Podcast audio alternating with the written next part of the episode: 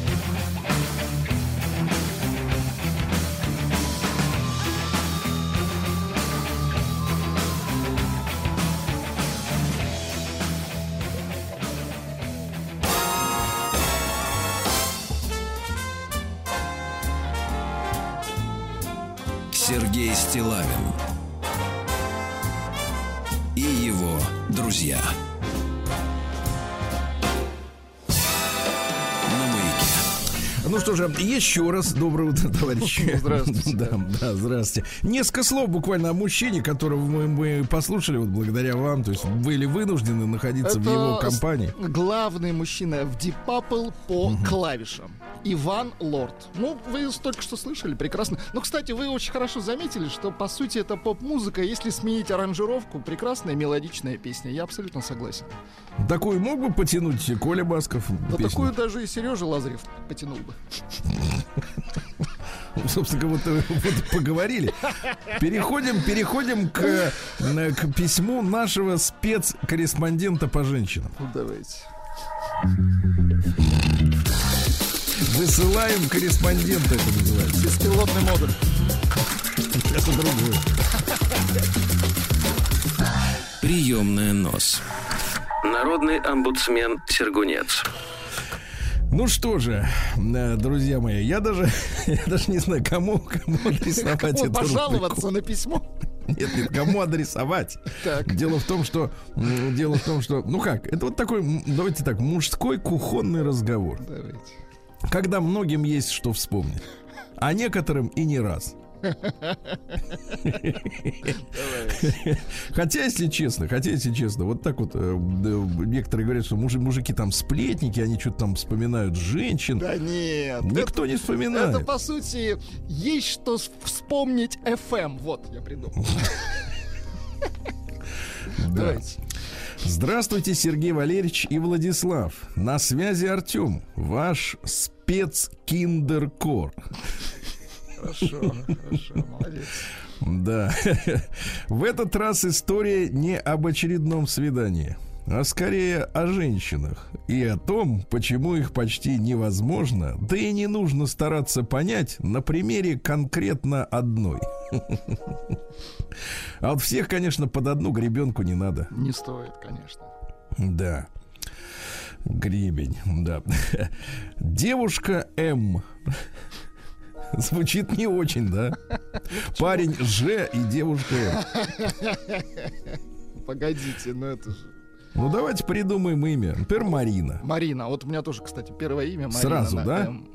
А вы вот как-то различаете, Владислав Александрович, что Да. у женщин у них как бы вот от имени характер зависит. Мне кажется, да. Вы знаете, да. Потому что Вот м- Марина, она какая? Марина, как правило, это должна быть цельная женщина. Цельная. Ну, вы понимаете, о чем я. Я не в том смысле, А что... что такое что- женщина что- составная? Нет, я не в том смысле, что все, все части тела на месте.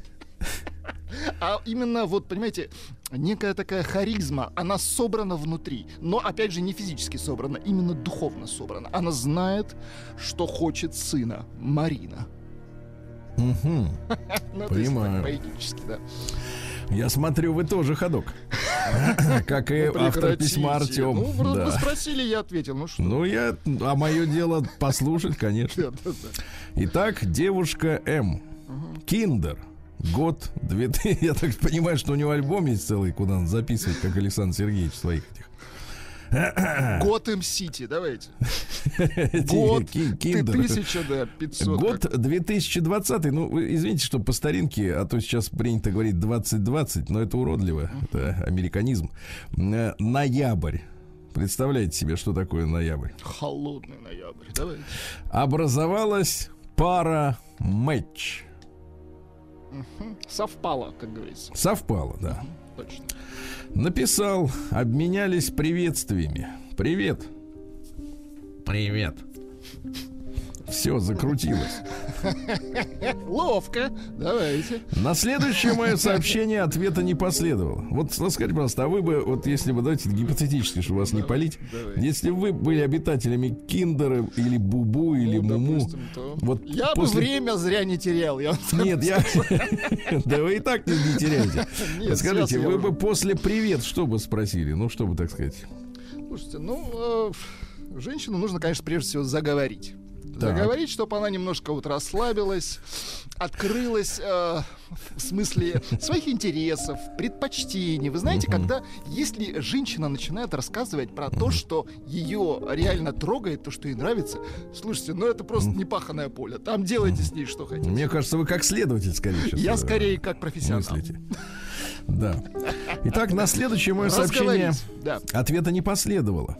Ну и ладно, подумал я, дело обычное, и об этом забыл.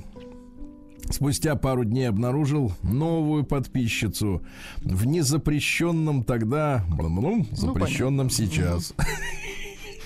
Не запрещенный тогда, запрещен сейчас.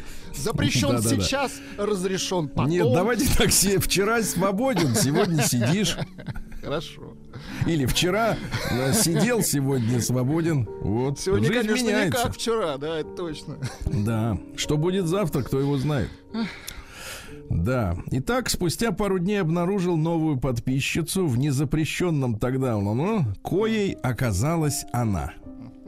Новая подписчица.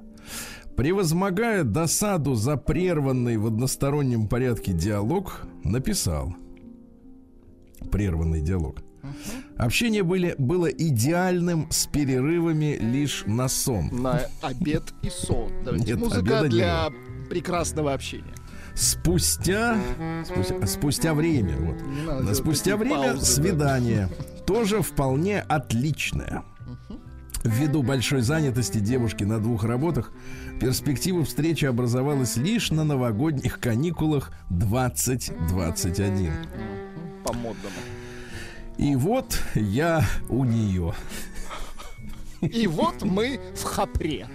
Да, представьте, какая-то усадьба, да? Он такой на дрожках подъезжает. В бобровой шапке, да? Бобровый, да-да-да, бобровый, с хвостом. Купечество, так сказать, ага. Да. Подъехал. Прекрасная еда, музыка. Дальше для утреннего эфира бом-бом-бом из четырех букв. Вот. Все располагало к приятному продолжению вечера. После ночи любви. Ух. Давайте Спустя- озвучим ночь любви. Давайте. Немножко просто каждый представит свою ночь любви.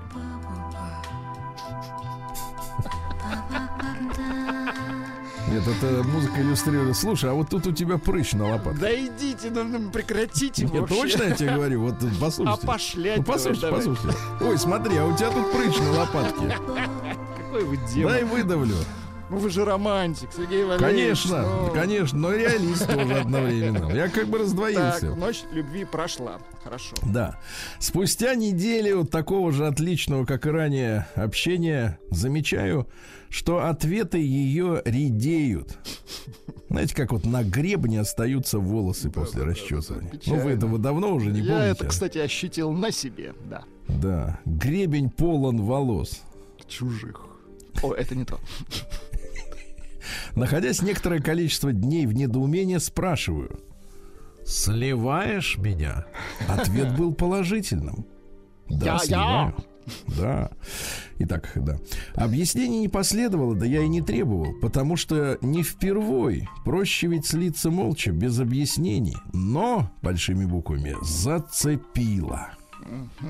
А это всегда Спустя- обидно, да, когда девушка... Спустя пару недель затишья диалог возобновился с ее стороны, так как ранее просил узнать некоторую информацию, которую предоставила. Однако общение наше стало более холодным с моей стороны, что очевидно, да и частота ее ответов сохранилась сутки или больше. Частота ответов. Раз в сутки. Хочу внести ясность, что общение с другими девушками имело место быть, однако мысли об Марине, Извините, об что Марии... перебиваю, Сергей Валерьевич, ради бога, просто спрашивает слушатель, это тот же самый Артем, который э, э, с Кижучем как бы работал на, на, на выезде? Это науке неизвестно. Не знаем, Андрей, не знаем, кто это. Знаете, Артем, как и многие из вас, Другие с такими же именами, конечно. да-да, таких у нас, знаешь, пруд пруди. Хотя скоро уже космосы подрастают и прочие. Космоса, правильно говорить. Да-да-да. да. Однако... Космоса, да, да. Однако мысли об Марине не покидали. К слову, ни дни рождения и 8 марта в стране, в дни рождения и 8 марта в стране не оставался цветы подарки. 8 марта 2022. Я еще раз напомню, познакомились в конце 2020 года. Ага. А теперь совсем свежее. С ноября стынет. Мгм. С ноября того года стынет. Да-да-да. Полтора прошло. С меня букет поздравления вскользь. Вскользь. Красивое слово, да? Вскользь. Два мягких знака в одном слове, это, знаете, надо а, отдельно отартикулировать. Вскользь. Это слово наверняка немцы придумали, сто процентов. Чтобы, чтобы пароль спрашивать на проходе. Чтобы нам хуже стало, да? Кстати, вы знаете, какое слово наши использовали для того, чтобы... Пароль? нет, для того, чтобы вычислить немца. Ну как какое? Потому что с виду, ведь э, вы видели немцев? Да не такие же, как мы, господи. Ну, Не, ну как Просто- такие? Вот, например, Томас Андерс не такой же. Чернявый. А этот второй светленький-то такой же, как мы. Нет, второй как вы. раз как немец. Вот ему шмайсер дай в руки, вот, в принципе, вылитый. Вылитый, да. А обычные немцы, ну, такие, они, ну, немцы и немцы, да. И, в принципе, очень даже похожи и на нас, и тем более, если, например, восточные немцы, а если вы посмотрите карту Германии и посмотрите территории, которые прежде были ГДРовские, да, то вот населенные пункты мелкие, не Берлин, там не вот эти все, Лейпциг, а мелкие, они со славянскими названиями. Ну, с окончаниями на ов, там какой-нибудь Боров, там еще что-то, ну, условно говоря. Так вот, они похожи на нас, да, потому что в свое время, когда шло великое переселение народов, то, значит, вот оттуда из Европы шел гон, понимаете, да, нас сместили как бы восточнее. Слушайте, да и Петр много завез немцев. Ну так-то, так, Хорошо, счету. да. Х- так хорошо перемешаны в хорошем смысле слова. Да, да. Так вот, слово-то какое. Ну-ка. Оказывается, немцы не могут произнести правильно по-русски слово «дорога». А как они произносят его? Тарока. Так Или по-прибалтийски. да. до, или Тарока. дорога, или дорога, понимаешь? А, То есть, ну просто это не, бьется с немецкими фонетическими правилами. То есть вот Ну, сочетание согласных и гласных в таком порядке и таких в немецком языке невозможно. Понимаете, да? То, то же самое, как вот наш американец не мог сказать слово пыль. А как он говорил пыль? Я уже Пиль. забыл. Пиль. Куриль. Да, да, да. Вот Дорога, да. Немцев спрашивали. Ну, скажи дорога. Он говорит дорога, да, и все. И это что в, дро- вам в барак номер В пять. амбар. Мгм. Да. Так вот, значит, соответственно, а, вскользь, а вот Вскользь, с чего мы да-да-да, отвлеклись. Вскользь предложение о совместном вечере в ресторане, попытки которых ранее отклонялись, вдруг принимаются. День X. Ресторан. Спустя пять часов разговоров и умеренного количества, Это умеренного, хорошо, что умеренно, да. полностью осознанно, то есть, смотрите, умеренно, но, но, ос- но сознание Нет, не покинуло умеренное еще. как следствие осознанно, Сергей Валерьевич. Давайте так, нет, умеренность это ведь не только в ту сторону, но и в, ту, в обратную, то есть не- не- нет недостатка. Да, да, да. Полностью осо- осознанно предлагаю встречаться. Марина согласилась. Я взлетел. Ну, прям как сидел, так и вспорхнул. Но умеренно. Мысль о том, что все так просто быть не может, не покидала правильно. Качественно наше общение не сильно изменилось качественно. Ответы ее были редкими по-прежнему и посему более желанными. Теперь. Конец апреля 2022. Чувствуете, идем по графику. Хорошо идем крепко, да, да, да. В один из выходных дней после встречи Марины со старой подругой, старый тут в смысле стаж, Просто толстовец какой-то. Так. явно не на сухую говорит, приезжай, возьми чего-нибудь. Естественно, поехал. Ситуация дежавю, как и в прошлую нашу встречу несколько месяцев назад. Да не месяцев, полтора года, сынок. Явился, обращая внимание, обильно курит электронную сигарету, нервничает. Правда, А- тут написано электронные одну за другой. С двух, с двух рук Ну просто они у нее одноразовые, Сергей Валерьевич. Одноразовые в бумаге, но Да, электронные. да, да, она их забивает электричеством. электроникой. После непродолжительной беседы, так сказать, по верхам, и попутно выяснив, что пошло не так в прошлый раз, заявляет, теперь внимание, Так. громче скрипки.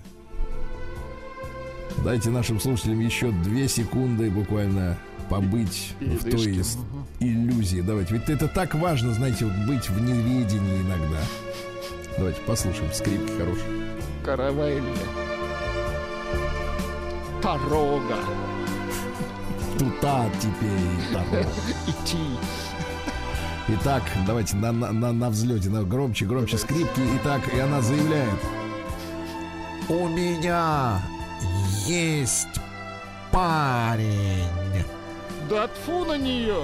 Да Вот и же- я говорю. Подождите, для этого должно быть подзвучено. Например, вот так. У меня есть парень. Да-да-да, из глотки вылезло нечто чужое. Расспросил о конкуренте. Мужчинка-то оказался с изюминкой. Минуточку, а теперь внимание. Тоже очень хорошее слово. Так. Вот это вот, это вот как будто из дупла, да? Так вот, расспросил о конкуренте. Мужчина-то оказался с изюминкой. Белочный.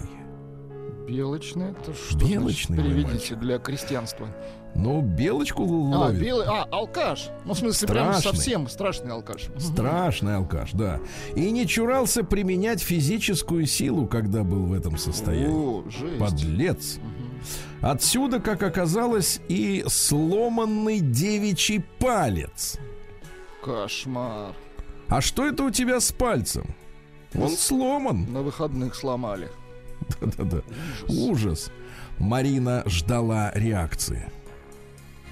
Вот вы бы, если были девушкой, ну не Мариной, конечно, вы на Марину не тянете, вы не такой я, целостный. я был бы Сашей. Извините, так? Девушкой? Да, девушкой. Ну, бывают же девушки Саша. Так, что... Ну, а может быть и... Если б я А, был- не, не, давайте Давай- не сад. Ну что, зачем вам меняться? Давайте девушка Влада.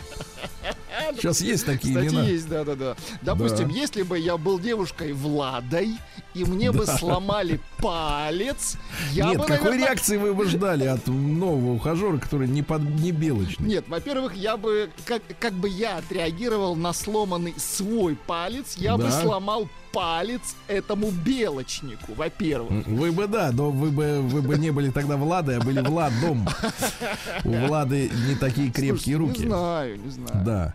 Марина ждала реакции. Я был спокоен и всем своим видом, затем и словом. Ну-ка, давайте, давайте. Итак, видом, а Словом. потом словом. Одно, одно за другим идет. Дидье играет для Филиппа. Пальцем, кстати. Не Целым. сломанным. Да. Какой кошмар, а?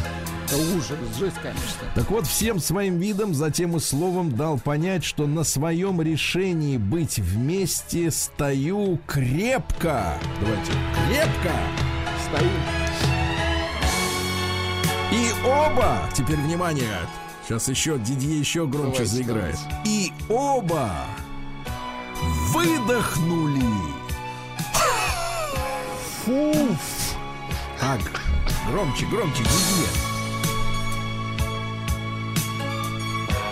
Подходит Дидье, да? Конечно. Я думаю, что он не раз Выдыхать по- проходил через эту ситуацию. Не, не раз ломал палец.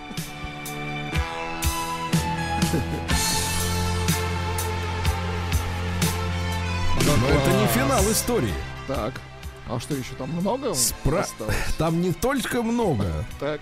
там вся жизнь, уверяю вас. Так вот, следующая затравка. Так. Спрашиваю ее в лоб после того, как выдохнули. Так. После того, как на лбу испарина осела друг у друга чужая. Осела. Спрашиваю в лоб, вы расстались? И вот ответ мы узнаем позже, ребята. Как интересно.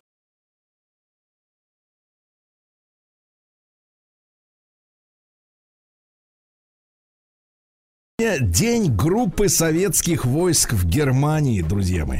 Да, это важный день. Он, мы имели базы военные в Германии, правильно? Затем, так сказать, добровольно оттуда ушли. Да нас На это место обманули затем. Мгм. Нас обманули, мы сегодня Сто поговорим об этом. Как нас обманули. Международный день аккредитации сегодня, понимаете, да? Удобно. Меж- Международный день архивов. Так. Международный день кельтского искусства. У нас есть что-нибудь кельтское? Кельтская, кельтская. Ну вот Эни, это кельтская, в принципе, музыка. Конечно, Ну такая конечно. просто апоп- апопсовая. Да, сегодня славянские зеленые святки. Э, Вот, э, приветствовали лето, понимаешь, пели песни «Ты удайся, удайся, мой лен».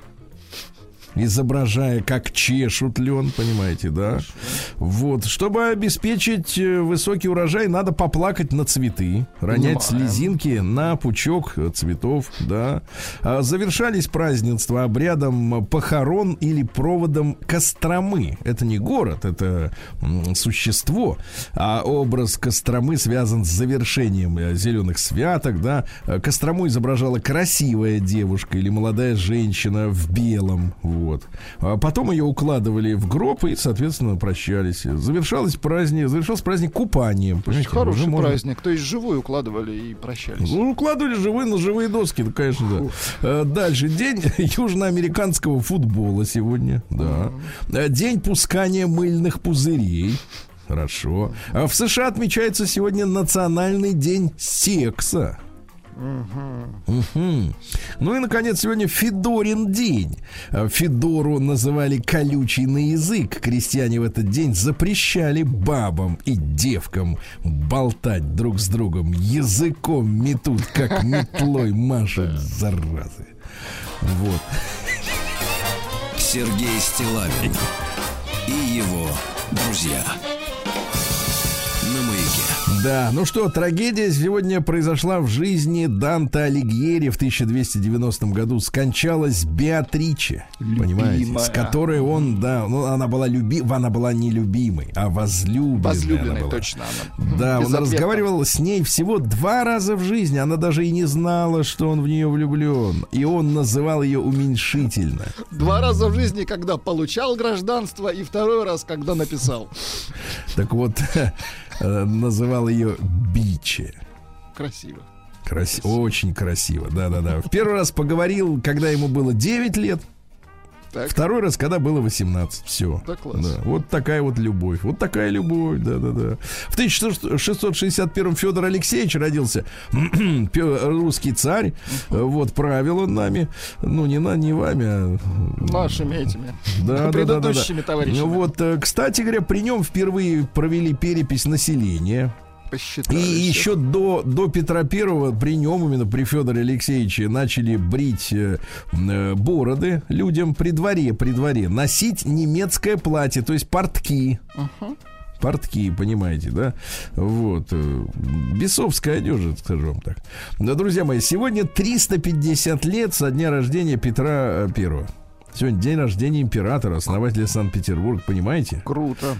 Очень круто, да-да-да. Вот, и, соответственно, был он 14-м ребенком у своего папаши, понимаете? Барабанщиком он был, вот кем он был. и Прежде кем всего. только не был, и плотником был, и путешественником был. Мы сегодня, конечно, обязательно об этом поговорим. Наш цикл, э, да, посвященный Петру Алексеевичу. Первый нашим- император, да. Да, да, да, с нашим дорогим профессором Гутновым делаем, естественно, в честь э, Петра Алексеевича.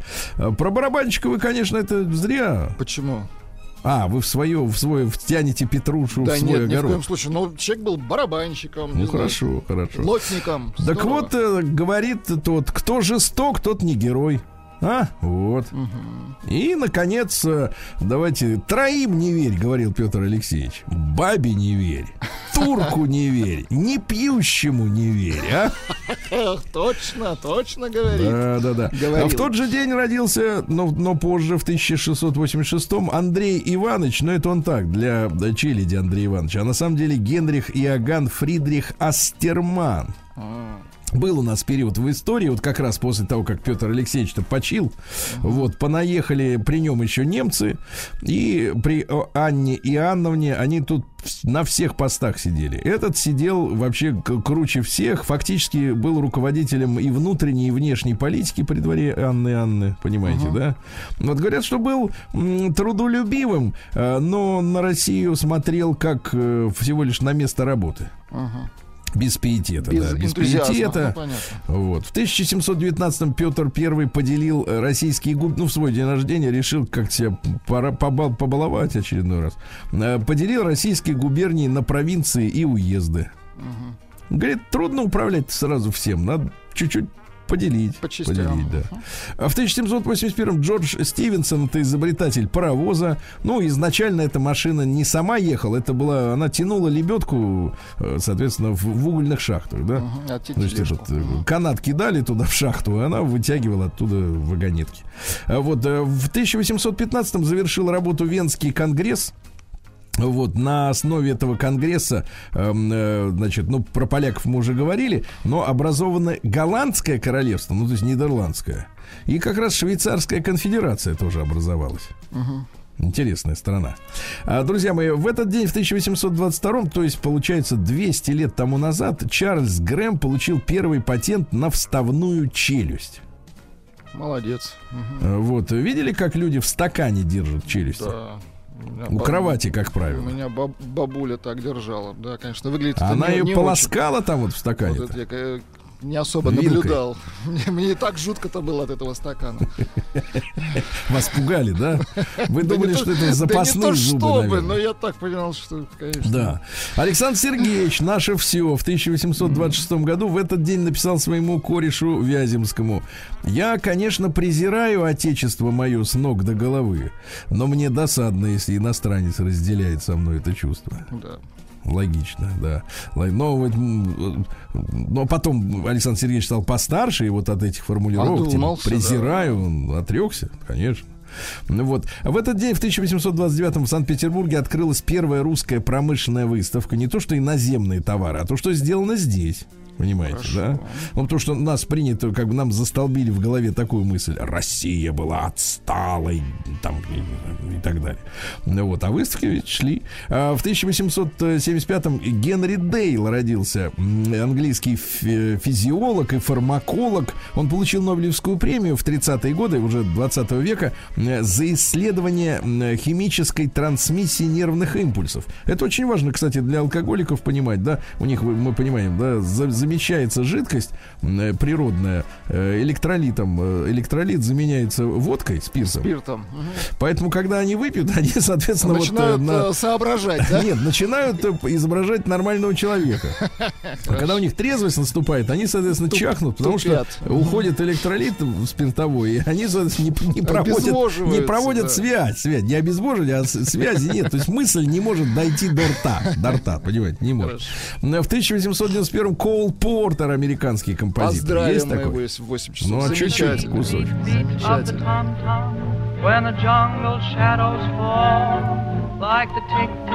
Да. of the sea. Э, 120 лет тому назад, в 1902 в Филадельфии заработал первый автоматический ресторан без персонала. Вы представляете?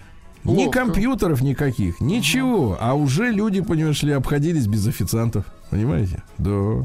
А В 1915-м Лес Пол родился, американский гитарист, который придумал электрогитару, а? Молодец. Ну, это еще приличная гитара, а потом-то вот эти вот мохнатые пошли.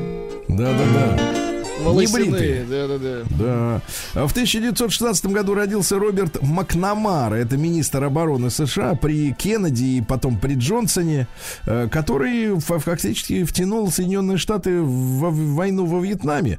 Ну Вот. Но мы понимаем, что втягивал на самом деле военно-промышленный комплекс. Надо было Ну, конечно, делать э, как и всегда, вертолеты новые, все остальное, да. Потом он, значит, являлся... А, нет, не потом, он сначала, смотрите, как бизнесмены приходят в политику и развязывают войны. Так вот, он был вице-президентом Ford Motors. Затем возглавил, вот, и на посту руководителя компании проработал пять недель, а потом его Кеннеди пригласил, говорит, слушай, ну ты круто э, вот тут месяц оттарабанил в Форде, давай я тебя э, на пост министра обороны назначу. Нормик. Тарабань там. Мгм. Кстати, вот Урсула фон дер Ляйн, она врач-гинеколог, например. Да, они все какие-то универсалы. Да. А этот, а это автопромышленник, понимаете, да? И вот что, при- что происходит в мире, когда вот на пост важный вступают люди э, несколько иной специальности, понимаете? Вот. А, Кстати, по, постоянным был членом Бильдербергского клуба, где они там тоже решали вопросы. Да, и решают. Э, Никогда не пользовался, кстати, записной книжкой, а вот подчиненных заставлял пользоваться, понимаете? Ну, Вот у него память хорошая была, у этих Ну Да, у обычная. этих-то дрянь. Обычная. В 23 году выпущен первый легковой бронеавтомобиль, ну, чтобы спасаться от пуль. Вот, да, понимаю. А в 31 году между Москвой и Ленинградом стал курсировать поезд «Красная стрела». Хорошо. Понимаете? Вот ляжешь и едешь. Хорошо. Да-да-да-да. Вот. А в сорок первом году Джон Лорд как раз вот родился. Поздравили его. называете, да. Вот как раз я про этих потлатых говорил.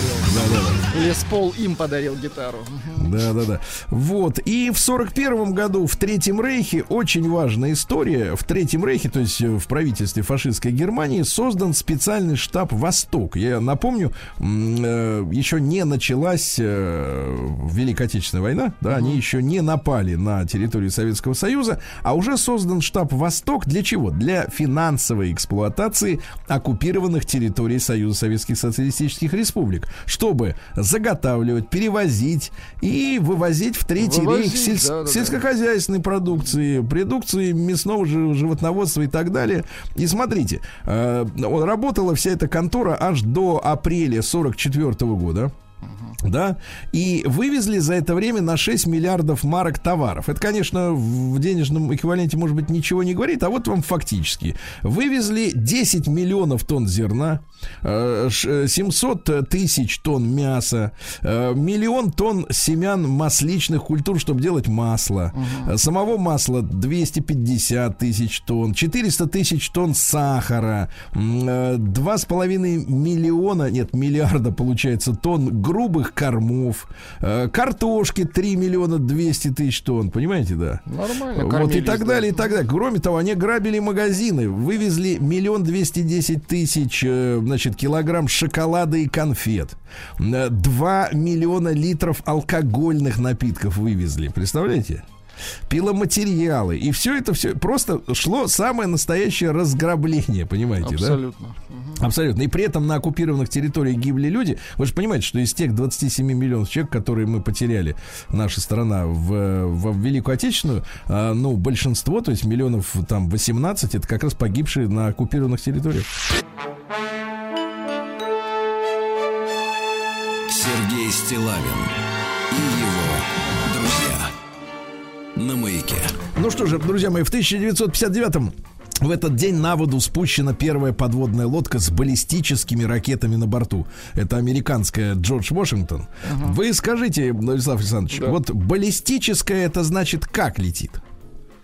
Ну, это значит по, по такой, знаете, как это парабола. Ну, то есть не, при- не по прямой, как пуля. Пуля летит по прямой, а То баллистическая... есть, в принципе, я видел, вот когда на, в кино Она про войну. сначала вверх, а потом вниз. Вот То есть, вот кино про войну, там, Да. в принципе, иногда и прямой наводка били, когда Да-да-да, близко вот это, уже. это называется прямая наводка. А баллистическая Прямой, это да-да-да. когда не по прямой, Сергей Валерьевич. Вот, ну что же, дальше. Э, В дв- 61 году родился Майкл Джей Фокс, актер, который блистал в картине «Назад в будущее». Жалко да. его, да. Хорошее кино, потом, правда, у него с ним случилась болезнь Паркинсона, ему исполнилось 30 лет, она вот его одолела, он признался в этом только в конце 90-х. Но, ребят, ну и, конечно, победитель родился сегодня, давайте называть его так, победитель Фурии, Гидры, человек, который подарил всем нам, мужчинам, надежду на Так. спасение. В 1963 году, сегодня не юбилей, но тем не менее, родился Джонни Иванович Д. Да, браво, он наконец-то Браво, вот парень, чувак. прекратил вот это мету, Мы- понимаешь ли. Не, Я даже готов простить ему эти уродливые персни на руках. Да, да, да, да, да. Ты сделал Молодец. такое дело для всех. Да так нам хорошо от того, что ты эту гадину прищучил. Давайте, цитаты победителя. Давайте. Выхода нет только из гроба, так что не нойте. Гениально, ведь Да. умный человек, а? На такого человека гадить в кровати. Ай-яй-яй-яй. Руку подняла, даже не руку. Не руку, а себя ну, подняла, да. Дальше. Найти себя невозможно. Себя можно только создать. А? Круто, да? Да. Если ты любишь двух людей одновременно, выбери, выбери второго. Ведь если бы ты любил первую, то не влюбился бы во вторую. Хорошо. Гениально. Да, во многом виновата власть. И в остальном тоже. Какой, да. Хорошо. Жизнь не в том, чтобы жить, а в том, чтобы чувствовать, что живешь. А? Тоже. Мне Россия очень понравилась. Особенно люди. Они у вас открытые, душевные и немножко того, как раз в моем стиле. Да.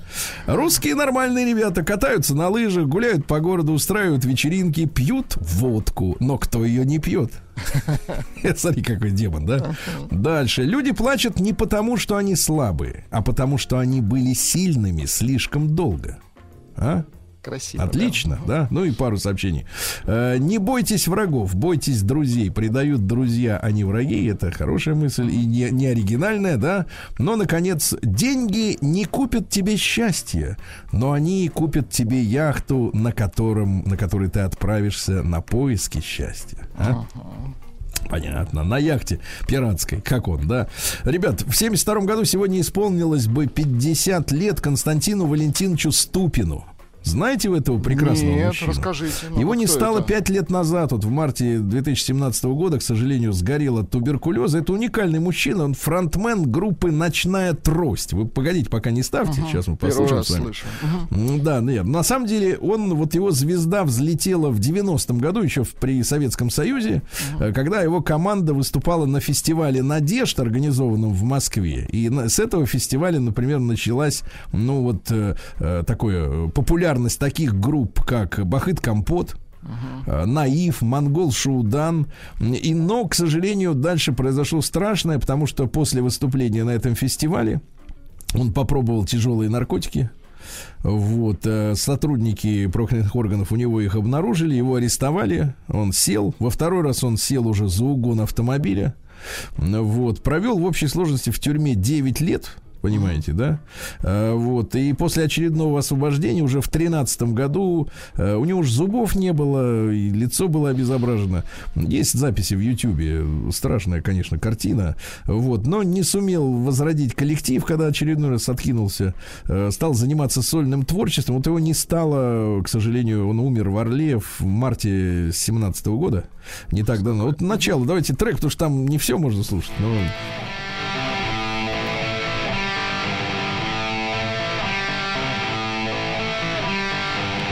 В этом мире столько всякого, легко себя потерять. знаете эту песню? Брутально. Брут не очень брутальный. Мужчина, вот, ну, вот как-то вот так вот сла- гадость такая сложилась в жизни, к сожалению. В 78 году Мэтью Джеймс Беллами э, родился да, из группы Мьюз. Очень девочкам нравилось в 2000-е годы. Такие. Поздравим их. Голосистый он. В 9 часов Да, в поздравим. 81 году родилась э, Наташа Хершлаг. Ну вот фамилия-то не очень. да? Хорошая фамилия. А девочка такая вот интересная. Родилась она в Джерусалеме, как пишут, поют американцы. Натали Портман. Правильно, Ну, что изменила фамилию. Натали, ну что значит правильно. А, Вот, фамилия у нее, так сказать, э, из наших она, в общем-то, из Российской империи, понимаете, да? Э, Цитаты какие? Мечты — это просто попукивание мозгом. Тертая калачиха, я Да, смотрю. калачиха, я смотрю, да-да. А, и, наконец, по-настоящему умные люди не получают пятерки. Они знают, что оценки на самом деле ничего не значат. Эх ты какая. Себя успокаивала. Слушайте, в 84 году в этот день, ребята, э, во второй половине дня через Московскую, Калининскую, ныне Тверскую, Ярославскую, Ивановскую и Костромскую области пронеслись смерчи. Вы, Ужас. помните эту историю? Да-да-да, в три часа дня в Иваново, значит, э, появилось вот это черное пятно с хоботом, который, раскачиваясь из стороны в сторону, опустился к земле. И э, ужас, на 500 метров э, переносил... А, нет, шириной 500 метров шла вот, это, вот этот хобот под земле, представляете? Срывал крыши домов, вырывал деревья прям вот с корнями, столбы, электропередачи. Страшные вещи. Переворачивал автомашины, автобус, троллейбус 20-тонный переворачивал. Представляете, да? Кстати говоря, и погибшие, э, там э, как минимум 50 человек погибло. Говорят, может быть, даже до 70. Несколько сотен раненых оказались. Ужас. Ну и в 2002 году тоже такой день-то штормовой. 20 лет назад, помните, э, побоище на Манежной площади, когда э, после проигрыша сборной России и Японии со счетом 0-1 э, начали, так сказать, товарищи громить автомобили, э, магазины. Товарищи поджигать. бузатеры, да. Да, да, да. Вот такая история. Говорят, значит, э, говорят, что спровоцировал э, на показ на одном из э, экранов э, рекламы, где э, транслировали кадры из, из фильма Большой Лебовский, где мужчина бил автомобиль. Вот такая история. Может, сложилась, может, провокация. Трудно сказать. Сергей Стилавин и его друзья. Дорогие товарищи, э, сегодня так вышло, что у музыкантов э, Пруд более чем пруди. достаточно. Давайте так, более чем достаточно, правильно. И, Владислав Александрович, несколько слов о музыканте, которого вы хотите поздравить. Э, Ну, Это композитор, прежде всего, Кол Портер. Это э, композитор-песенник. Но что из таких удивительных фактов, он, как правило, ко всем своим песням сам писал стихи. Это, конечно, удивительно. По сути, под ключ мы их, правда, не понимаем. Да, нет, ну, как правило, композитор пишет только музыку, а потом подтягивает поэта, песенника, и он как бы добивает до конца. Э, Шикарный трек, который в копилке Фрэнка Синатры. Давайте послушаем.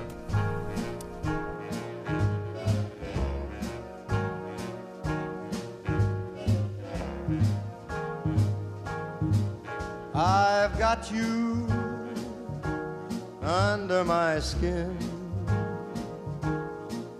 I've got you deep in the heart of me. So deep in my heart that you're really a part of me. I've got you under my skin. I tried so not to give in.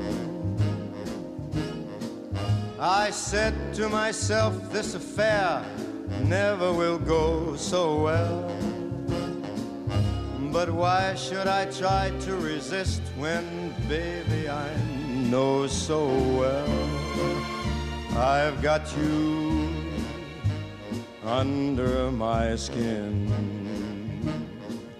I'd sacrifice anything, come what might, for the sake of having you near, in spite of a warning voice that comes in the night and repeats, repeats in my ear. Don't you know, little fool, you never can win. Use your mentality, wake up to reality.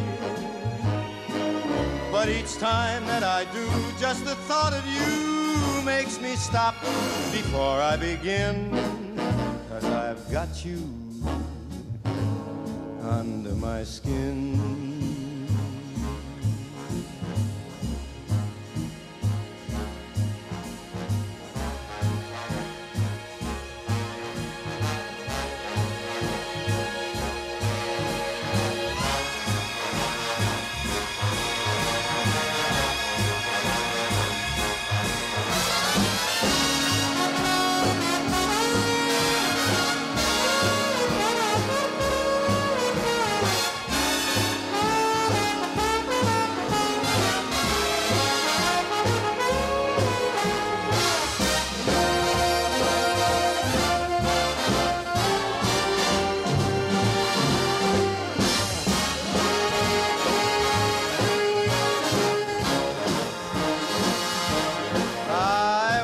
Sacrifice anything, come what might, for the sake of having you near.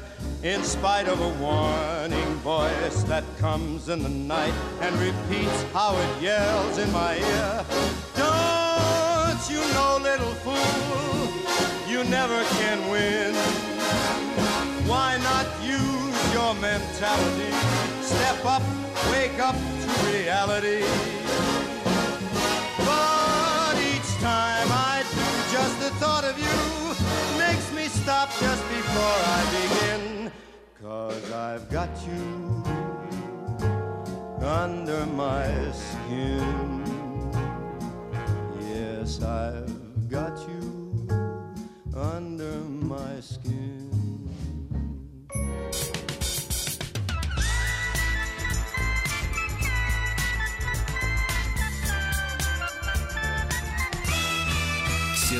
Стилавин и его друзья. Ну что же, друзья мои, сегодня у нас четверг ведь, правильно? Ну и главное не сбиться со счета. Вот, э, да. Сегодня тепло до 27 градусов До тепла. Вы 27, представляете? Я вам так скажу, в листе до плюс 30, жарище. 27. Чтобы песней своей помогать вам в работе, дорогие мои. Элистинцы, как иначе? Красиво. Да, элистинец 51 годика, ваш ровесник. Так. Ну Ранее попадавший. пихаете мне вот этот возраст, а? Да, ранее попадавший в поле зрения правоохранителей обокрал женщину, пока та наводила чистоту. Лавкач. Да. Знает, что женщине от чистоты не отвлечься никак. А Участники массовой драки э, в листе получили до 6 лет колонии. Значит, какая история была? Среди драчунов был один из э, депутатов местного, так сказать, народного собрания. Э, В ноябре 2020 года в три ночи Так. в три ночи. Обвиняемые, да, обвиняемые спровоцировали драку, а теперь внимание, используя в качестве оружия стеклянные бутылки, колбы от кальянов. Ну, понятно, пьянь. Шнуры не брали эти тросы. Дудки эти, как это называется? Шланг, вот, шланг. Шланг. Стеклянные бокалы, ножи. Кошмар. Напали на посетителей, но вышли на улицу, начали задираться к другим. В три ночи. В три ночи. Э, Житница и листы избила полицейского в кабинете директора школы. Женщина полицейского. Что делал, что делал полицейский в кабинете директора? Он пришел разбираться. Это его прямая обязанность. Пьяный житель кулаком разбил боковые стекла автомобиля. Представляете, какая силища должна быть? Это ж, извините, стекла-то не хухры-мухры. да. Я смотрю, пьют так крепко там. Нет, кулаки крепкие, они пьют. И похитил аккумулятор. Аккумулятор, понимаешь, да. Хорошо. А Дальше Листинка нанесла знакомому 13 ударов табуретов, табуретом, дальше еще ножом в спину. Понятно. Значит, а запусть... Давайте о хорошем. Давайте, Давайте. о хорошем. Запустилось обувное производство из натуральной кожи. Класс. Замечательно. Вот, э, приехали специалисты, которые занимались пошивом обуви в Москве. Теперь они будут э, шить ботинки, туфли для женщин, кроссовки, босоножки. Подождите, а Кроме где того, в поселении где-то шить? Не понимаю. Из Москвы приехали. Нет, не в поселении. В арендованном цеху. Вот, сумки, кошельки, ремни. Молодцы, молодцы. В Элисте начали работу э, лагеря дневного пребывания детишек. А? 250 Лагеря детей как-то дел, звучит. делом будут заниматься, да. В Кемпинги для Элисте, детей. Так. в Элисте ловили должников среди автомобилистов, хорошо, да. Ну и, наконец, давайте пару сообщений. Во-первых, фермеры борются отчаянно с саранчой. Личинки саранчи, вы представляете? Отвратительно. С личинками, да? Ну и, наконец, о хорошем. Э, давайте. Э, Элиста и Калмыкия вошла в число регионов с высокой активностью в онлайн-голосовании. С чем вас и поздравляю, товарищи. Сергей Стилавин и. На маяке. Так, ну что у нас интересного? Э, Россиян призвали отказаться от подключения к бесплатным Wi-Fi в кафе и ресторанах, потому что мошенники активно используют э, точки доступа поддельные, которые имитируют э, официальную точку доступа кафе и ресторан. Ну, например, Starbucks 1. Понимаете, да? Вы Опасно, туда, общем, да, вы да, туда да, зашли, а опасно. потом вышли, а у вас уже, в принципе, ну ничего не, вы- изменилось. А вышли уже чистыми. Надо и снова работать. Да.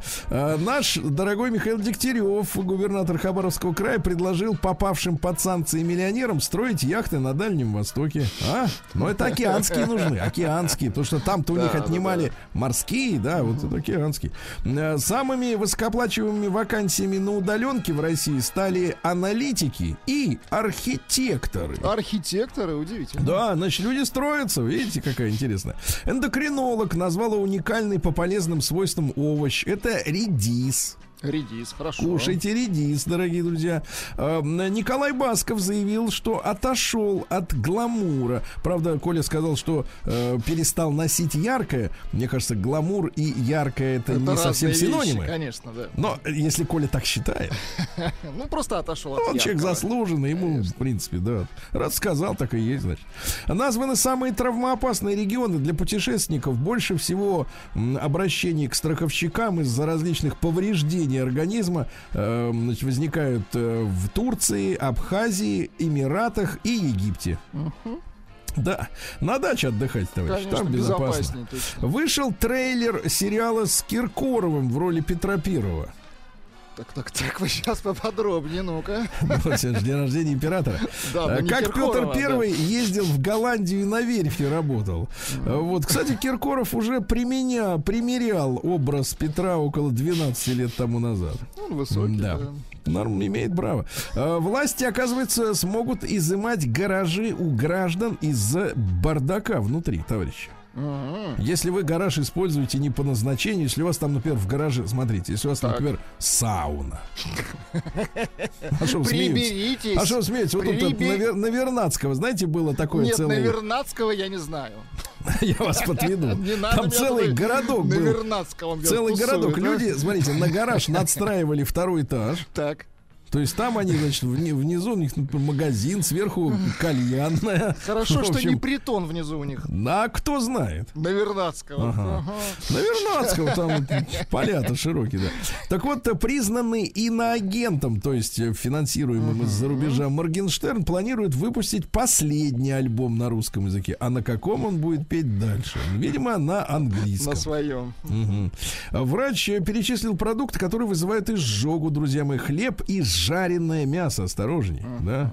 А Треть россиян пожаловались на отсутствие индексации зарплаты. То есть, давайте опять перевернем все как надо, чтобы было культурно. Две трети не жалуются. Не жужжат, да? Не жужжат, да. Врач назвал самые токсичные овощи и фрукты. Смотрите, Ну-ка. арбуз, дыня, где больше всего нитратов. И опять вот редис. Вы представляете? То есть, с одной То стороны, там он и, нитраты. да, и полезный, и вредит. Да, и одно- надо выбирать, что хочешь, пользы или вреда. Да. Более 60% российских автомобилистов подумывают о приобретении нового москвича автомобиля. Ну, Подумывают. смотрите, какая, какая интересная история. То есть, какой кредит доверия к марке, если никто в глаза не видел, что это будет, но люди уже хотят. Ну, любопытно, да. Очень интересно. А Россияне рассказали, какие экстремальные развлечения пробуют во время отпуска. Оказывается, экстремально развлекаться хотят только 11% россиян. Только 11. Ну, мы с вами же говорили, да, что как-то с одним из профессоров, э, что тяга к экстремальному отдыху это вот некие такие э, изменения в головном этом, э, в голове где-то там Там в изменения. головной коре. Да, да, да. Вот 11%. Так вот, значит, чем они хотят заниматься? 19% из тех, которые хотят. А 19% э, хотят заниматься дайвингом, то есть спускаться к медузам туда пониже. М, э, 15% каяки и байдарки, сплав хотят. а я думаю, да? что 70% из таких женщины. Мгм. 8% трекингом хотят заниматься. Но это в грубых ботинках, да по каменюгам, да по горам, например. А? А, 7, 7% сап-серфингом. Это по, по пруду, да, наду- надувной, так сказать, этой, э, этой, да. А Вот. А также роуп-джампингом хотят заниматься. Кстати, но что интересно, вот смотрите, таких вот экстремалов всего 11, а при этом кто не, кто не хочет заниматься спортом во время отпуска 16, то есть в полтора раза больше. Да. Дальше, что интересного, каждый пятый россиянин боится заразиться оспой обезьян. Вы представляете, напугали людей. А ведите себя прилично и не будете бояться. Давайте так, 80% не боятся, опять же, новость вот так Точно, надо подавать. Я точно. учу этих вот этих юных журналюк, что никак не могут научиться. 80% не боятся. Сегодня мы, кстати, поговорим об оспе обезьян, э, которая по-английски называется Слава тебе, Господи, наши перевели хоть на русский язык это заболевание, потому что по-английски это называется monkeypox. Отвратительно. Кстати, как бы у нас в новостях говорили, манкипоксом заразилась там в Америке там. Ужас. Специалист Роспотребнадзора сообщила, что в России превышены, где в России превышены нормы природного облучения радиоактивного. Например, в Карелии там гранит, понимаешь? М, Ничего себе. Да, да, да, п- прямо оттуда шарашит. Врач рассказал, какие анализы нужно вам, Владик, сдать Давайте, э, при какие? снижении либидо. Если при снижении, если нет, так не надо. Конечно, конечно. Так вот, э, значит, там история такая. Уровень общего и свободного тестостерона, прогестерон, ЛГ, ФСГ, пролактин, ПСА для Ну, мужчин старше звучит-то 40. не очень, не очень звучит. Дофамин, вот и так далее, да-да-да. Говорят, очень стресс влияет сильно. Вот когда человек волнуется, у него сразу вот все вот как-то так это швах дело. Да. Дальше. АвтоВАЗ раскрыл комплектацию упрощенной Лады Гранты. Я почитал э, опции. Мгм. Главное, В принципе, это коврики. Я вам скажу, все на месте. Коврики свои. Руль, Коврики свои. руль и коврики на месте. Да. Вешенки, грибы сохраняют молодость кожи. Кушайте, не обляпайтесь, Хорошо. товарищи. Да, ну еще что. Россияне в среднем тратят на аренду жилья 47% зарплаты. Люди, кстати, пишут, э, в отпуске занимаются алкоджампингом. Не надо вот этой пропаганды здесь. Дальше хорошая Они новость, смотрите. Правду, а что? Милохин. Э, Он еще не объявленный на агентом? Не знаю. Не в курсе, да. Но вроде без этой, без звездочки, значит, не объявлен. Милохин заявил, что готов сняться в порно за полторы тысячи рублей. Ну, про пробили Милохина, я понял. Может, конечно, имелось в виду, сейчас же, знаешь, говорят, рубль это тысяча, может быть, за Ну полтора миллиона, кто знает. Ну, буквально пол- полторы тысячи. Ну, там, в принципе, делать-то ничего не надо ему. Ему точно. Вот. Ждать, когда закончится. Нет, вот так. Ну что, все там уже? Знаешь, обя- обернувшись. Молодой человек, вставайте, все. Нет, я не понял, закончилось или нет. Кошмар. Вы отвратительный, Сергей. Нет, я не отвратительный, я видел это, сказать, Я видел в кино, в кино. Нет, нет, давай так, сколько, сколько можно. Давайте про женщин Да, да, да, поприличнее. давайте про женщин. Приличное М, дайте. Певица Шер и Донателло Версачи выпустили совместную коллекцию Херсачи. Ой, Че, звучит не Шерсачи. очень. Шерсачи, но по-немецки читается вот Проверочное слово ше- шерсть. Да, певица Слава присела на колени к 80-летнему Лещенко и почувствовала себя желанной, Неловко. понимаю. Это трудно не почувствовать. Дальше. Э, Звезда сериала «Солдаты Гришечки» наплатил молодой невесте пластику груди. 33-летняя, это просто интересная формулировка. Диана решилась на операцию, поскольку, я не знаю, кто эти люди, но тем- интересная формулировка. Я А, тоже. 33-летняя Диана решилась на операцию, поскольку на свадьбе хочет выглядеть идеально. Так хочется миниатюрных форм. Так она это даже не для него, она это для свадьбы. Ну, конечно, для свадьбы, чтобы красиво было. Гениально, А, гениально. Дальше, э, что у нас интересного? Э, Четыре подруги э, в Америке забеременели одновременно во второй раз. Красиво. Стан... Да видите, какая синхронизация, да. А, Ученые выяснили, что оптимизм продлевает жизнь женщинам, но не, не женщинам всех раз Но- одновременно. Но не всем, да. Смотрите, интересная статистика. Чернокожим женщинам, если они оптимистичны, э, на 8% продлевает. А вот у азиаток всего на полтора. Любопытно, да? Бритни Спирс станцевала в ля... Что там? Давай. Да, давно не слышно было. Что там? Бритни Спирс танцевала в леопардовом бикини, напугала фанатов. Да завидуют просто, что Да, она просто давно не танцевала. Бикини, да. Вот, э, молившаяся о помощи э, финансовая официантка получила 777 долларов чаевых и пожертвовала их церкви. Красиво. Помощь хотел, правда, себе. В Москве пройдет фестиваль женского кино. Ну, вот мне, не, не- вот мое субъективное мнение, мне кажется, что немножко вот сексизм есть в этом. Да, вот как вот, вот женское кино. Вот есть просто кино и женское. Нет, ну, мужское кино вы знаете, кстати. Кстати, там женщины тоже снимаются. Я вот то, что вы имеете в виду, то, что там только Ну, мужчины, я такое не смотрю. про Милохина, да. Нет, нет, не про него вообще ни разу. Ну и, наконец, мужчина предложил партнерше назвать сына в честь кота и разгневал ее. Прекрасно. Вот так. В честь кино. Женского. Новости капитализма.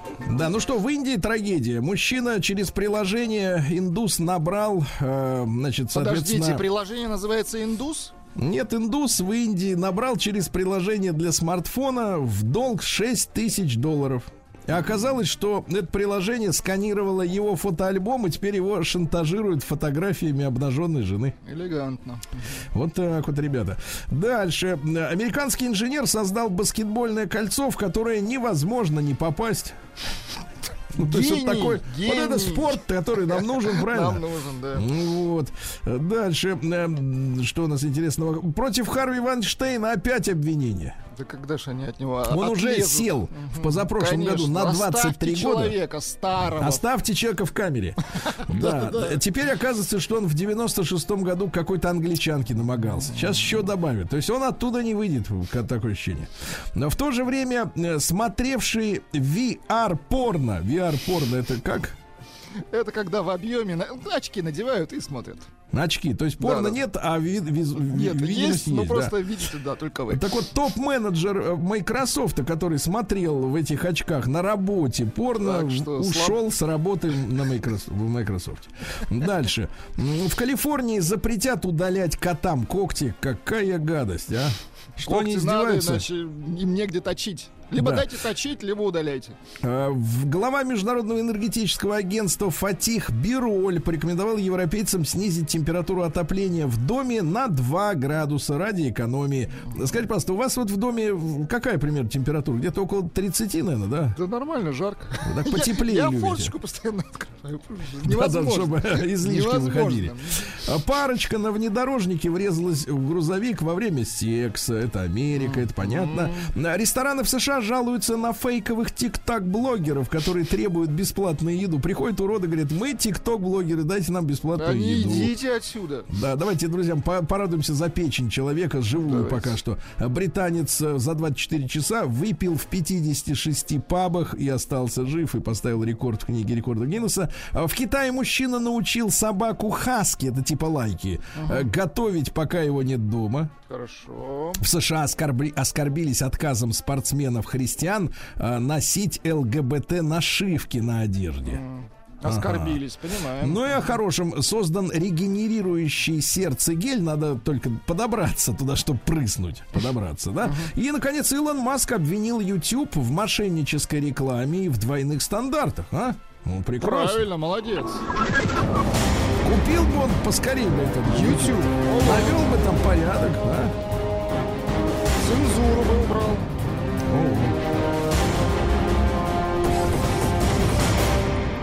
Россия криминальная.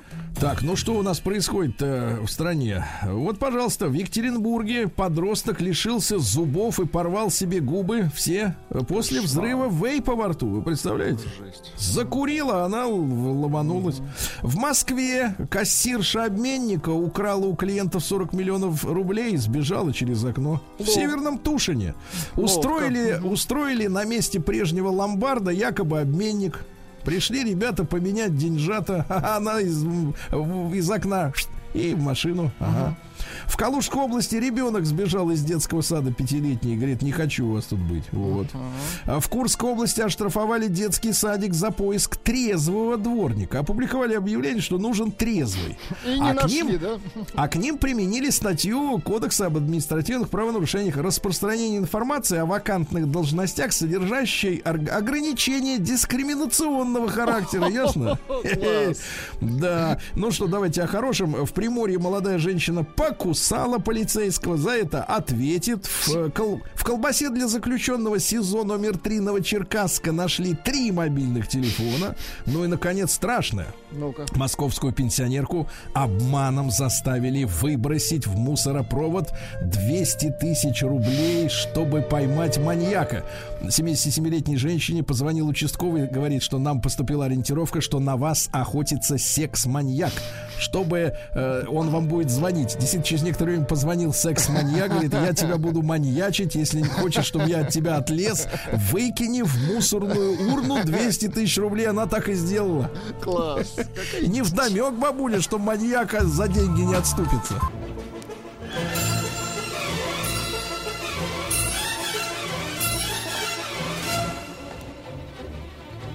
сделано в России. Дорогие друзья, ну вот э, я думаю, что многие из вас э, слушают наш проект э, «Сделано в России». Вот как Владислав Александрович, например, да? Слушает Внимательно внимательно. слушаю, конечно. Да, подумывает о том, что бы такое хорошего можно сделать для страны нашей, да? И не Своими нахожу, руками. да? Своими руками. Смотрит на руки на свои такие, смотрит, оп, И понимает, да, ничего В не принципе, выйдет. так кожа гладкая, ногти подстрижены ровно. А что эти руки умеют еще делать, да? То есть вот возникает вопрос, чем еще может человек заниматься? Потому что когда к нам в, в рубрику, в нашу рубрику, когда в ней оказываются э, там э, директора производств, да, люди, которые строят подъемники, там элеваторы, ну не знаю, хотя бы даже какие-то химические производства, люди восхищаются, конечно, но себя, может быть, так некоторые, некоторым образом пессимистично оценивают свой потенциал, понимаете, да? А ведь на самом деле можно и э, малыми делами заниматься, да, малыми. Вот получил письмо следующего образа, следующего вида от э, Анны Олеговны. Мое производство насчитывает одного человека. Я работаю сама.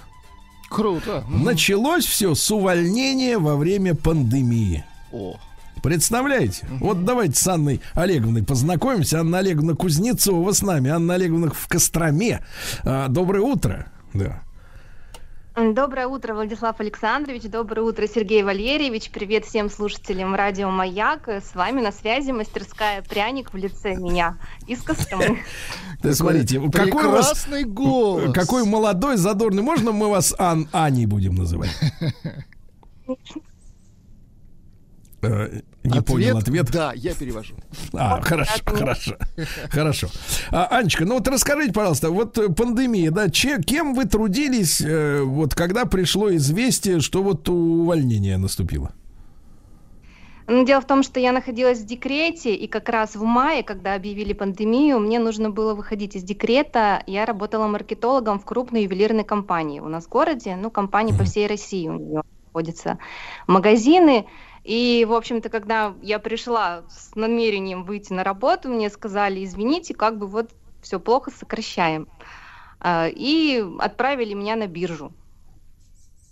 Так, Когда я пришла на биржу, э, мне сказали, вот у нас тут есть программа, можно э, написать бизнес-план и получить там что-то на развитие своего дела. А получилось так, что в декрете я э, увлеклась выпечкой пряников. Ну, для себя, для родных, детям интересно было их раскрашивать, кому-то знакомым там делала. И я так, так, так, тут подумала, маленькая, маленький, Анечка, э, маленький перерыв для Владислава Александровича. Значит, смотрите, действительно, у э, такого особи- особого какого-то отдельного сайта м, у Анны нет, но есть на Wildberries, э, действительно, если набрать там в поисковике «мастерская пряник», Правильно? Вот, то Да. вы увидите много-много всего красивого. Там и да- давайте я вот перечислю вам. Э, То есть это такие пряники. Аня, поясните, пожалуйста, они для чего? Это не, не- они и самостоятельные, и для украшения чего-то, правильно сделаны? Да, да, я делаю разные пряники, в основном это к праздникам, э, на дни рождения, для украшения тортов и как самостоятельный подарок. И так, и так можно использовать. Да. Тут, Владислав Александрович, вы представляете, есть и, например, эм, э, мальчишки-бальчиш. Класс. Видели? Представляете, Вот. съесть его, да? За 192 рубля всего лишь. Представляете, вот написано. Дальше что у нас есть? Есть девочка с яблоком, сердечки, э, потом э, курочка, так сказать, э, Ряба. пряник-раскраска. Вот что самое интересное.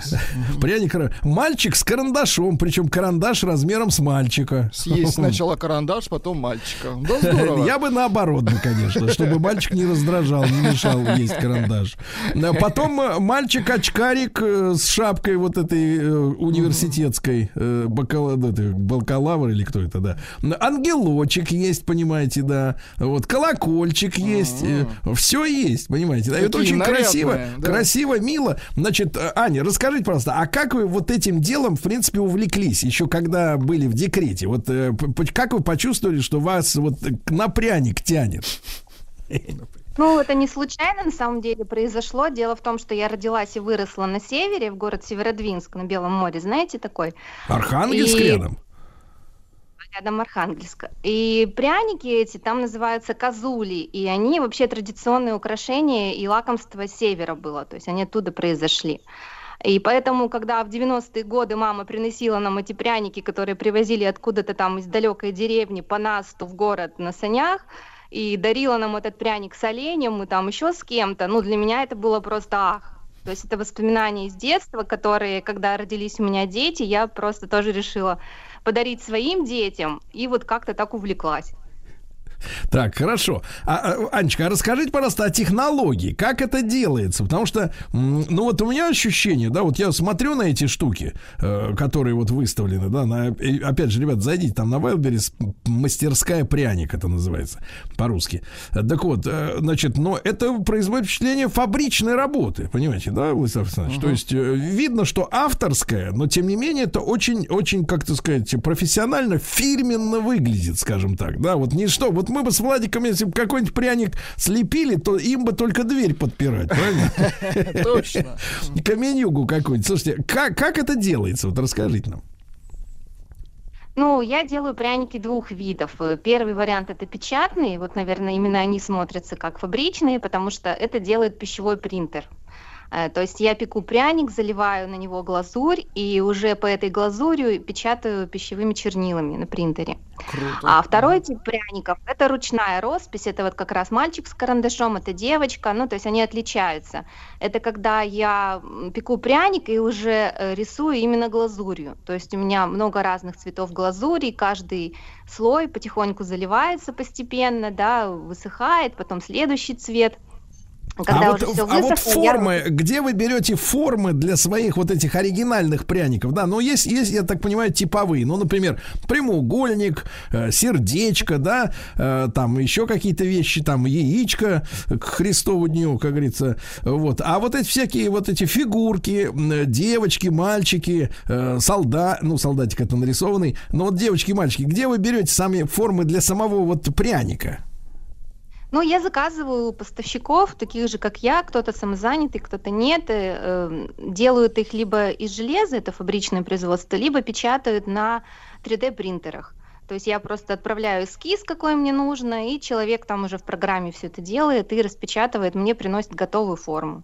М-м, чудесно. Ну, слушайте, а расскажите нам, пожалуйста, о рецептуре-то самого пряника. Ну, вот, э, наверное, самый раскрученный, да, э, в стране бренд это тульский пряник, правда?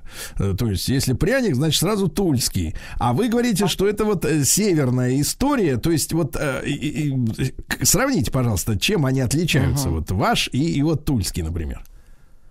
Ну, тульский пряник, он идет с начинкой и без внешнего какого-то вот красивого рисунка. Ну, там печатный, да, он обычно. А мой пряник, он именно э, рисованный, он более красочный. Это понятно. А, а внутри-то вот что там? Я имею в виду, когда на зуб-то, так сказать, его пробуешь. Без начинки, но он мягкий, тоже вкусный похож на имбирный пряник, но все-таки мой вкус немножко отличается, он не, не так много специй. А, ну, рецепт у меня авторский, пряники mm. вкусные, вот закажите, не пожалеете, честное слово. Придется заказать, Сергей Валерьевич. Угу. У кого? У кого? Ах ты ж, демон, у кого? Пуля холостая, да, да, да. Анечка, а почему вы тогда, вот скажите мне, пожалуйста, почему вы не пихаете туда внутрь повидлу? Например. Ну, во-первых, наверное, это связано со сроком годности. Э, то есть у меня пряники пекутся на сливочном масле, и срок годности у них 6 месяцев. И если там будет повидло, я думаю, срок будет еще меньше. Поэтому Угу. Я этого, а так как на Wildberries я поставляю пряники, и они там лежат какое-то время, соответственно, да, то есть мне не хотелось бы, чтобы клиентам приходили они в каком-то не том виде, в каком должны, поэтому я не использую повидло. Ну, срок годности, чтобы был побольше. Да. Угу. Слушайте, а вот, к сожалению, вот на этих фотографиях непонятен э, размер этих пряников, да, то есть э, непонятно с чем сравнить, то есть рядом, знаете, как обычно вот э, у следователей, э, они вот, э, не знаю, бывали вы, нет? у них, значит, вот для примера, для примера там коробок в кадре или пачка сигарет, да, ну, чтобы было понятно, масштаб. человеческая, Ну, человеческая ладонь, опять же, у вас одна, у меня другая. У ребенка не объективно. Вот эти, тут мальчик с карандашом, это вот он какого размера? Сергей Валерьевич, я пошла дальше следователей, и я сделала фотографии с линейкой. Если полистать картиночки в- вправо, то там будет каждый пряник сфотографирован рядом с линейкой, чтобы, ну, прям вот точно понимать его размер. А, то есть надо зайти в пряник, да, непосредственно? Поглубже. Поглубже Влезть. Влезть, да. Вот, ну что, влез, но линейку не вижу. Но это мои личные проблемы, я согласен. В принципе, я признаю, да. Да, Анечка, а вот скажите, пожалуйста, у вас это было хобби, да? Вот люди, Да. которым, которым вы, э, когда это, в принципе, было всего лишь увлечением, они вот зачем они эти, эти пряники покупали у вас? Или вы их дарили?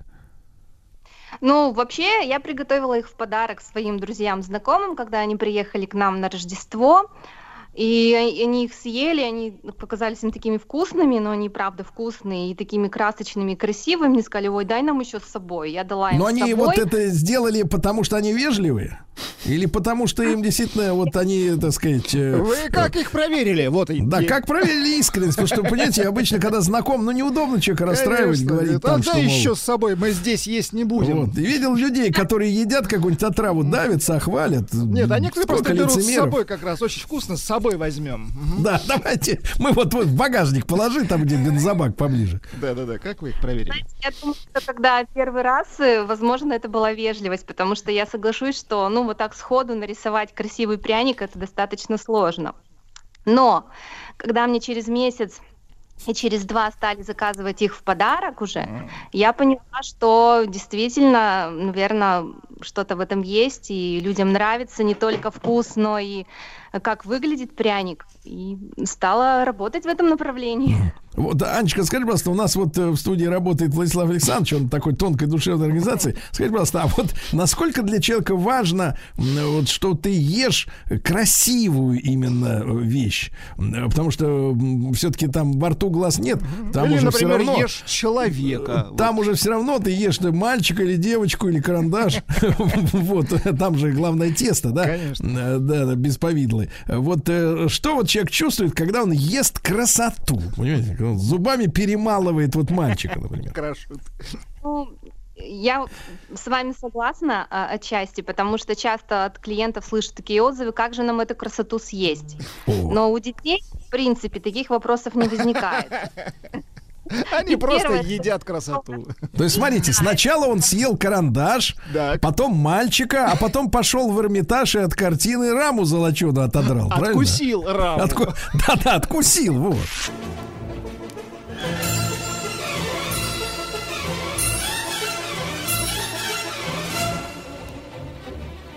Сделано в России. Да. Итак, друзья мои, конечно, с одной стороны, я нашу сегодняшнюю героиню Анну Олеговну Кузнецову из Костромы, которая вот э, владеет э, единолично, и там же и трудится мастерской пряник. Вот, на Вайлберис эта мастерская представлена. С одной стороны, конечно, хвалю. С другой стороны, возникает вопрос. Если детишек с детства привыкать есть э, только красивое, да, как они потом будут есть эти самые, как их, э, Обычная. вот картошку, шпроты, да, вот э, Не очень гречу, красивая. гречу, потому что вы знаете, ну неоднократно наблюдал, наблюдал вот э, в, ресторане, да, как, например, женщины там выбирают по меню снабженным фотографиями какое-то блюдо, да. По цвету. Ой, какое интересное! Ой, какой интересный салатик! Приносит ей, значит, этот интересный салатик, она оттуда лосось пов- повыковыривает, остальное говорит, ой, я наелась. Да Я хотела, я хотела только лососик, и мне понравилось, как выглядит этот салатик на фотографии. Это отвратительно. Жрать надо все, что дают, тем более, когда платят за это дело, да? Вот, Э, значит, э, это вот такая реплика вслух. О, Аня, расскажите, пожалуйста, а насколько, насколько вот э, просто или сложно построено взаимоотношение вот такого ИПшника, да, как вы, с вот с агрегаторами, э, такими платформами, как Wildberries? То есть, насколько это мучительно выйти на такую площадку? Вот расскажите. Ну, на самом деле это не просто, но возможно. То есть Ну, сколько, про- сколько вам потребовалось времени и, в принципе, вот, э, где затыки-то самые большие? Ну, я начала к этому готовиться месяцев, наверное, за 3-4. Потому что изначально нужно было именно получить сертификацию на продукцию и потом уже выходить. То есть, когда сертификация у меня была на руках, я зашла на Валберис и буквально там заполнила все, не знаю, минут, наверное, за 20. Так, так, так. То, а что что нужно. касается А, ну серти- а, сертификации? питания, да-да-да, Так, продукты вот это что, кто этим, ка- какая контора этим занимается? Ну, это лаборатория специально занимается, которая я отвозила на экспертизу свои пряники, они проверяли и выдали сертификат, который удостоверяет, что продукция безопасна. Что не отрава. И- Да, да, да. Вот, и что все съедобно и даже очень. И сколько И стоит вот такая бумажка? Скажите, пожалуйста, там в Костроме. момент, по-моему, я делала ее около пяти тысяч, что-то мне это вышло, но это при условии, что я все делала сама. То есть я никого не нанимала, я все-все сама там тыкалась, э, сидела там. Ну хорошо, а, послушайте, а в чем суть этого сертификата? Вот вы сделали пряники хорошие, отвезли им, они их там ели, сверлили их, пилили, жгли, э, измеряли, все хорошо. А дальше-то вы готовите же новую, так сказать, эту порцию. И как вы ее сделаете, это кто знает? Э, В чем смысл сертификата? Смысл это для того, чтобы определить срок годности, ну и по безопасности, как же я делаю, как бы по одному и тому же рецепту, ну то есть из тех, одних и тех же продуктов, то ну, см- технология процесса одна и та же, она не меняется. Так, Вот, так слушайте, а вот э, рецептура. смотрите, э, Ань, много раз слышал от, э, значит, вот тех, кто пытался сотрудничать с крупными сетями, ну, конечно, это как бы интернет-агрегатор, да, это другая история, может быть, более простая, но многие предприниматели или производители, скорее, да, говорят, что, например, вот на полке обычных ритейл там магазинов, да, Гигантов. розничных магазинов встать очень, очень трудно, потому что там масса, т- масса требований по количеству товара, э, значит, э, по, э, по цене, они накрутку делают свою, потом э, ретро-бонусы, какие-то откаты, накаты. Ну, в общем, э, работать с крупными сетями очень трудно, маленькому производителю вообще практически невозможно, да, только те, Это кто объем... А, а Да, как это даже здесь вот... больше зависит от объемов. Ну, здесь проще, потому что мне не нужно отдавать объем, да, сразу огромный. Так как я работаю одна, я не могу там выдать э, за неделю тысячу пряников. А, а крупной сети именно это и нужно. Здесь гораздо проще. Там вот я сделала по 20 штук образцов и увезла их на Валберис. А там дальше уже смотрю, что идет, что не идет, там что делать, что не делать дальше. Слушайте, ну вот а сколько вы, сколько вы в день в состоянии в вашем обычном э, ритме жизни выпекать вот этих э, изделий? Ну, в день 50 э, прям вот э, за рабочую смену реально сделать. Это сколько времени? Ну, восьмичасовая смена. Рабочий день. Рабочий день, да? А, Слушайте, а вот и, и как вот ваши продажи показали, к каким именно образцам народ тянется, а что, в принципе, не, ну, не покуп- покупает неохотно? Какие вот э, ваши да. личные исследования. Ну, мои исследования привели к тому, что если вовремя отправлять, то берут все. А если затягивать э, или затягивается по чьим-то причинам, например, как у меня потерялась коробка пряников тут на днях э, э, на месяц на складе Валберис, и, и их не купили. А все, что было доставлено вовремя и в тему к празднику, все разобрали. Слушайте, а кто-то, кто, кто в таком случае обеспечивает вот бесперебойность доставки? Сколько у нас, с вашей точки зрения, вообще вот этих э, служб и э, какой, какая доля из них действительно надежная, работают без косяков? Э, Ну, вы имеете в виду доставка от меня, например, на склад? Ну, в целом, да, вот вся эта логистика, да, вот э, какая доля действительно надежных? Логистика меня не подводит. Ни разу не было того, чтобы кто-то там не довез мою коробку или она потерялась. Потеряли на самом складе. То есть вот, вот это бывает. Когда товар уже приняли, но как бы на сайте его нет. И где он там гуляет, по какому складу, бог его знает.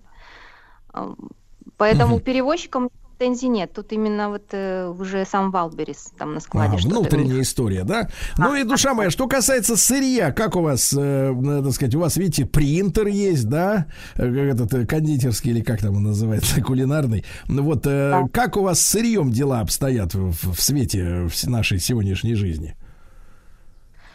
Эм, ну, скажем так, тряхнуло нас хорошо, когда тут цены подскочили и стали сахар продавать в два раза дороже. Эм, Ну, закупилась, сейчас у меня есть. Вот планирую еще покупать э, тесто-раскаточную машину, планирую купить новую плиту, чтобы объемы увеличивать. Ну, все в планах у меня.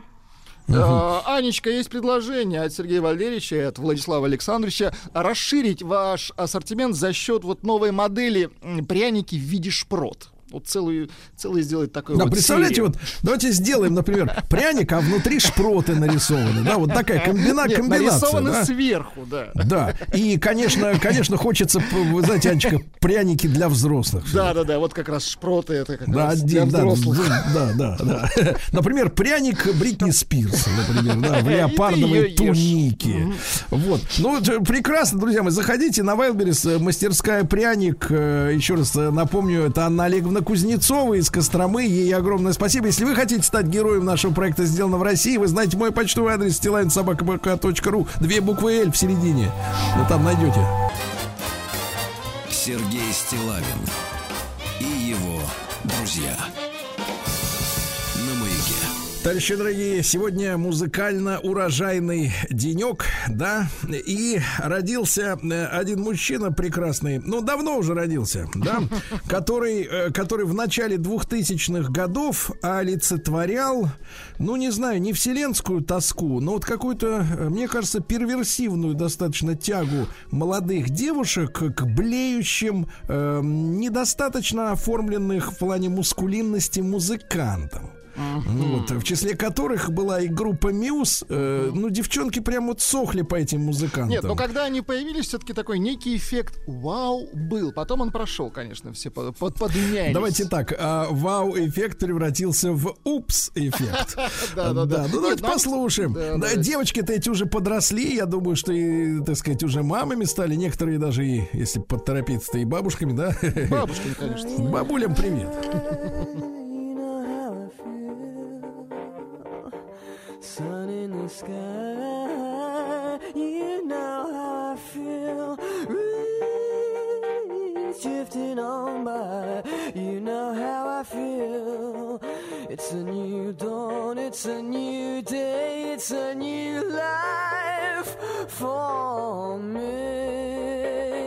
And I'm feeling good.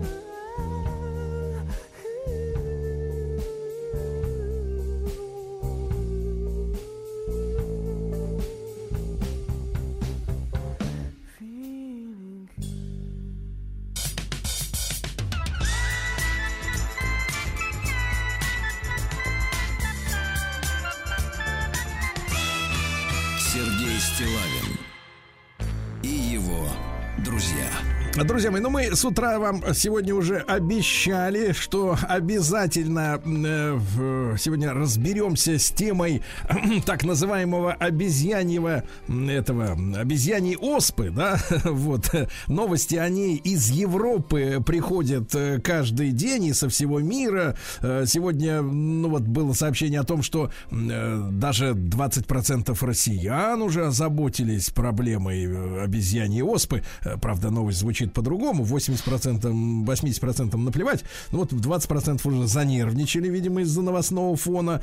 Специалисты уже высказывают разные точки зрения, э, почему она вообще возникла. Вот э, в такой в попсовой журналистике фигурирует уже два повода, что, мол, у людей э, снизился иммунитет, но, во-вторых, вторая причина может связана быть с тем, что над вирусом поработали в лабораториях. Классно. То есть вот какие-то такие страшные достаточно вещи просачиваются в СМИ, особенно в безответственные СМИ, которые пугают народное население, да? А мы должны сегодня, как люди все-таки взрослые, приличные, э, сказать, э, обязаны самим себе, по крайней мере, да, в профессионально разобраться. Я очень рад, что с нами сегодня Владислав Евгеньевич Жемчугов, доктор медицинских наук, врач-иммунолог, специалист по особо опасным инфекциям. Владислав Евгеньевич, доброе утро. Доброе утро, Сергей. Да, очень рад. Спасибо вам большое, что вы нашим слушателям уделили время. Понимаю, что его не так много э, у вас свободного. Э, Владислав Евгеньевич, ну вот э, эта история с э, обезьяньей оспой. М, м, Много сразу вопросов по этой теме. Э, э, Ваша версия профессиональная, действительно, как эта штука вообще появилась? Э, Можем ли мы доверять словам некоторых высказывающихся тоже специалистов о том, что могла иметь место какая-то редактура этой заразы в лабораториях? Ну, во-первых, для маяка, как радио с повышенной социальной ответственностью, как вы правильно сказали, безответственные на СМИ пугают тут уже людей, да, ну, по, следам, ну, хотя уже это не модно. Хочу для всех безответственных на СМИ сказать. Значит, что касается вируса, он ниоткуда-то не взялся, он был и есть, как и 90% вирусов и бактерий вот на Земле, которые есть помимо нашего сознания. Мы их просто не знаем, и они нас не знают. Вот такая статистика. Мы знаем всего 10% микробов, живущих вот на Земле. Поэтому человек вторгается в новые сферы, под воду, под землю, я не знаю, куда еще, да в горы, и рискует встретиться с теми, кому он понравится, скажем так, на вкус да, которые скажут, «А, они же паразиты, значит, им нужен хозяин, за счет кого питаться. Вот им понравится человеческое, так сказать, сообщество в плане питания, и они будут, они придут, как больше уже 30 в конце 20-го, 21 в начале 21 века, более 30 уже, как сказать, новых вот этих вот инфекций появилось. Ну, самое это известное, это ВИЧ, да, гепатит С, там, ну и много еще чего другого. Значит, что касается обезьяньего вируса, я бы его не называл обезьяньем, потому что, ну, не, неудобно, да, все-таки наши предки, как ни говори, родственники. Поэтому он, на самом деле этот вирус живет в грызунах. Значит, там разные инверсии, какие-то необыкновенные крысы, гамбийские и так далее. Но хозяева есть природный очаг. Собственно, почему эта оспа и не уничтожилась, как бы было тут уничтожить вирус натуральной оспы, потому что он имел только человека в плане хозяина. В природе не было. И когда всех провакцинировали, ему некуда было деться, он просто, как сказать, э, наслился, как говорят, да, подростки. Нет его только только в лабораториях. А вот этот имеет место быть в природе. Природно-очаговые эти инфекции это уничтожить невозможно, если не уничтожить очаг там, ну, всех хозяев. Такой опыт тоже был. Вот выжигали чуму в Северном Прикаспии, а через 20 лет она опять там. То есть это не имеет смысла, такая работа. Значит, почему сейчас вдруг? И не сейчас, сейчас это не вдруг, потому что а, значит, э, версия моя очень, очень простая. Значит, во-первых, эволюция значит, микробов, она происходит постоянно, независимо от нас. Ну, в какой степени зависим, потому что меняется экология, там меняются факторы, воздействующие на, их, на отбор наиболее жизнеспособных микробов, бактерий и вирусов. Вот мы видели, например, отбор. А, а зачем этот отбор? Значит, зачем он микробам? Как любому живому существу, чтобы максимально размножиться, занять новую территорию. Мы это видим, так сказать, довольно часто в природе. Значит, вот э, коронавирус еще, не забытый, да, он размножился, мутация дала возможность на человеке паразитировать, передаваться ускоренно, пожалуйста, вся планета в его э, на, на владение, очень быстро при том. Так что этот процесс естественный, гораздо эффективнее, чем у любых ученых получается. Ну, пока так по крайней мере. Владислав Евгеньевич, мы понимаем сегодня э, вот этот, ну, тем не менее, будем использовать понятный, понятное название, да, для того, чтобы ни с чем не попутать. Именно обезьяне оспу, при всем уважении к нашим прадедам, как говорится, да. Вот, да. Но э, вот мы понимаем, э, чем это, значит, что эта зараза делает с организмом, чем она опасна. Если оспа, то это какие-то высыпания, да, на коже. Видел фотографии такие достаточно страшные, как из фильма ужасов. Вот насколько эта зараза опасна для здоровья и вот ваше, ваше представление об этом? Ну, вирусы такие есть в природе у многих очень животных. Вот эти покс-вирусы, их тьма, ну, это так, так они вот называются, ортопокс-вирусы. Значит, ближайший их родственник – это вирус натуральный который сейчас заперт в крепких банках, в лабораториях, значит, и вирус оспы, который Дженнер там вот взял коровью. Оспа – это ближайший вирус. Хочу сказать, что ветряная оспа не имеет очень дальний, вот даже не родственник этого вируса, потому что там она относится, я имею в виду, э, вирус э, ветряночной оспы, э, это ветряной оспы, это герпес, поэтому он не имеет отношения, вот, к- но тем не менее сыпь. Да, сыпь на пятый, там, вот, седьмой день до двадцатого дня она может появляться.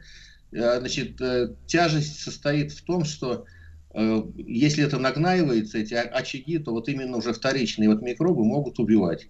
Что, собственно, происходит в Африке? Там до 10% вот летальность. На Европе такого нет.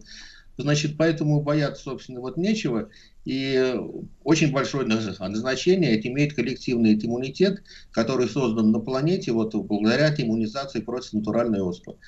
Значит, а и по- поскольку они родные, значит, есть мощная вот, защита у тех, кто родился до 80-го года, в котором было принято решение больше от натуральной оспы не вакцинировать вот, людей.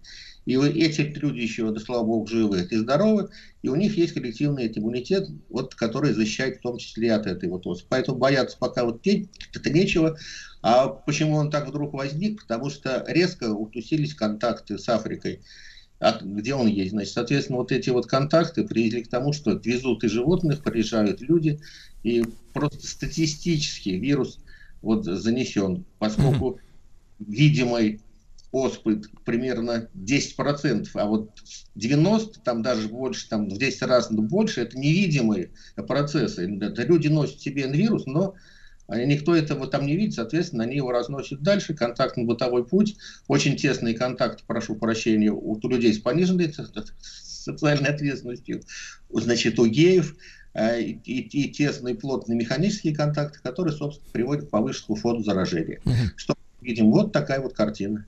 Владислав Евгеньевич Жемчугов, доктор медицинских наук, врач-иммунолог и специалист по особо опасным инфекциям с нами сегодня. Друзья мои, э, в спокойном, нормальном, без истерик, как в желтой прессе, значит, э, манере обсуждаем эту историю, да, э, опираясь все-таки на то, что 80% наших сограждан пока что не страшно, и, надеюсь, после нашей беседы это, этот процент увеличится. Так вот, Владислав Евгеньевич, вы упомянули, э, значит, эти самые прививки от оспы, которые делались до 80-го года. Вот нас Владислав Александрович, старичок делал, я тоже успел. А вот люди, получается, которым 40 э, э, и меньше, да, вот 42 и меньше, а они в группе риска, они рискуют, потому что вот э, их же уже не прививали от оспы. Ну, поскольку заболевание это легко протекает, они не сильно рискуют, я думаю, там, ну, жизнью и здоровьем. Но, тем не менее, если чего-то такое происходит, человеку там, ну, температура повысилась, где-то что-то болит, значит, э, тем более, если сыпь появилась, то, конечно, надо пойти к врачу, потому что сыпь, ну, я могу назвать, на- наверное, около 50 да, да, да, вот, заболеваний сходу просто, которые вот сопровождают сыпью. Корь там, э, и краснуха и так далее, и так далее. Тьма таких заб- заболеваний. Упомянутая это ветряная оспа, поэтому сразу надо ставить диагноз. Кто?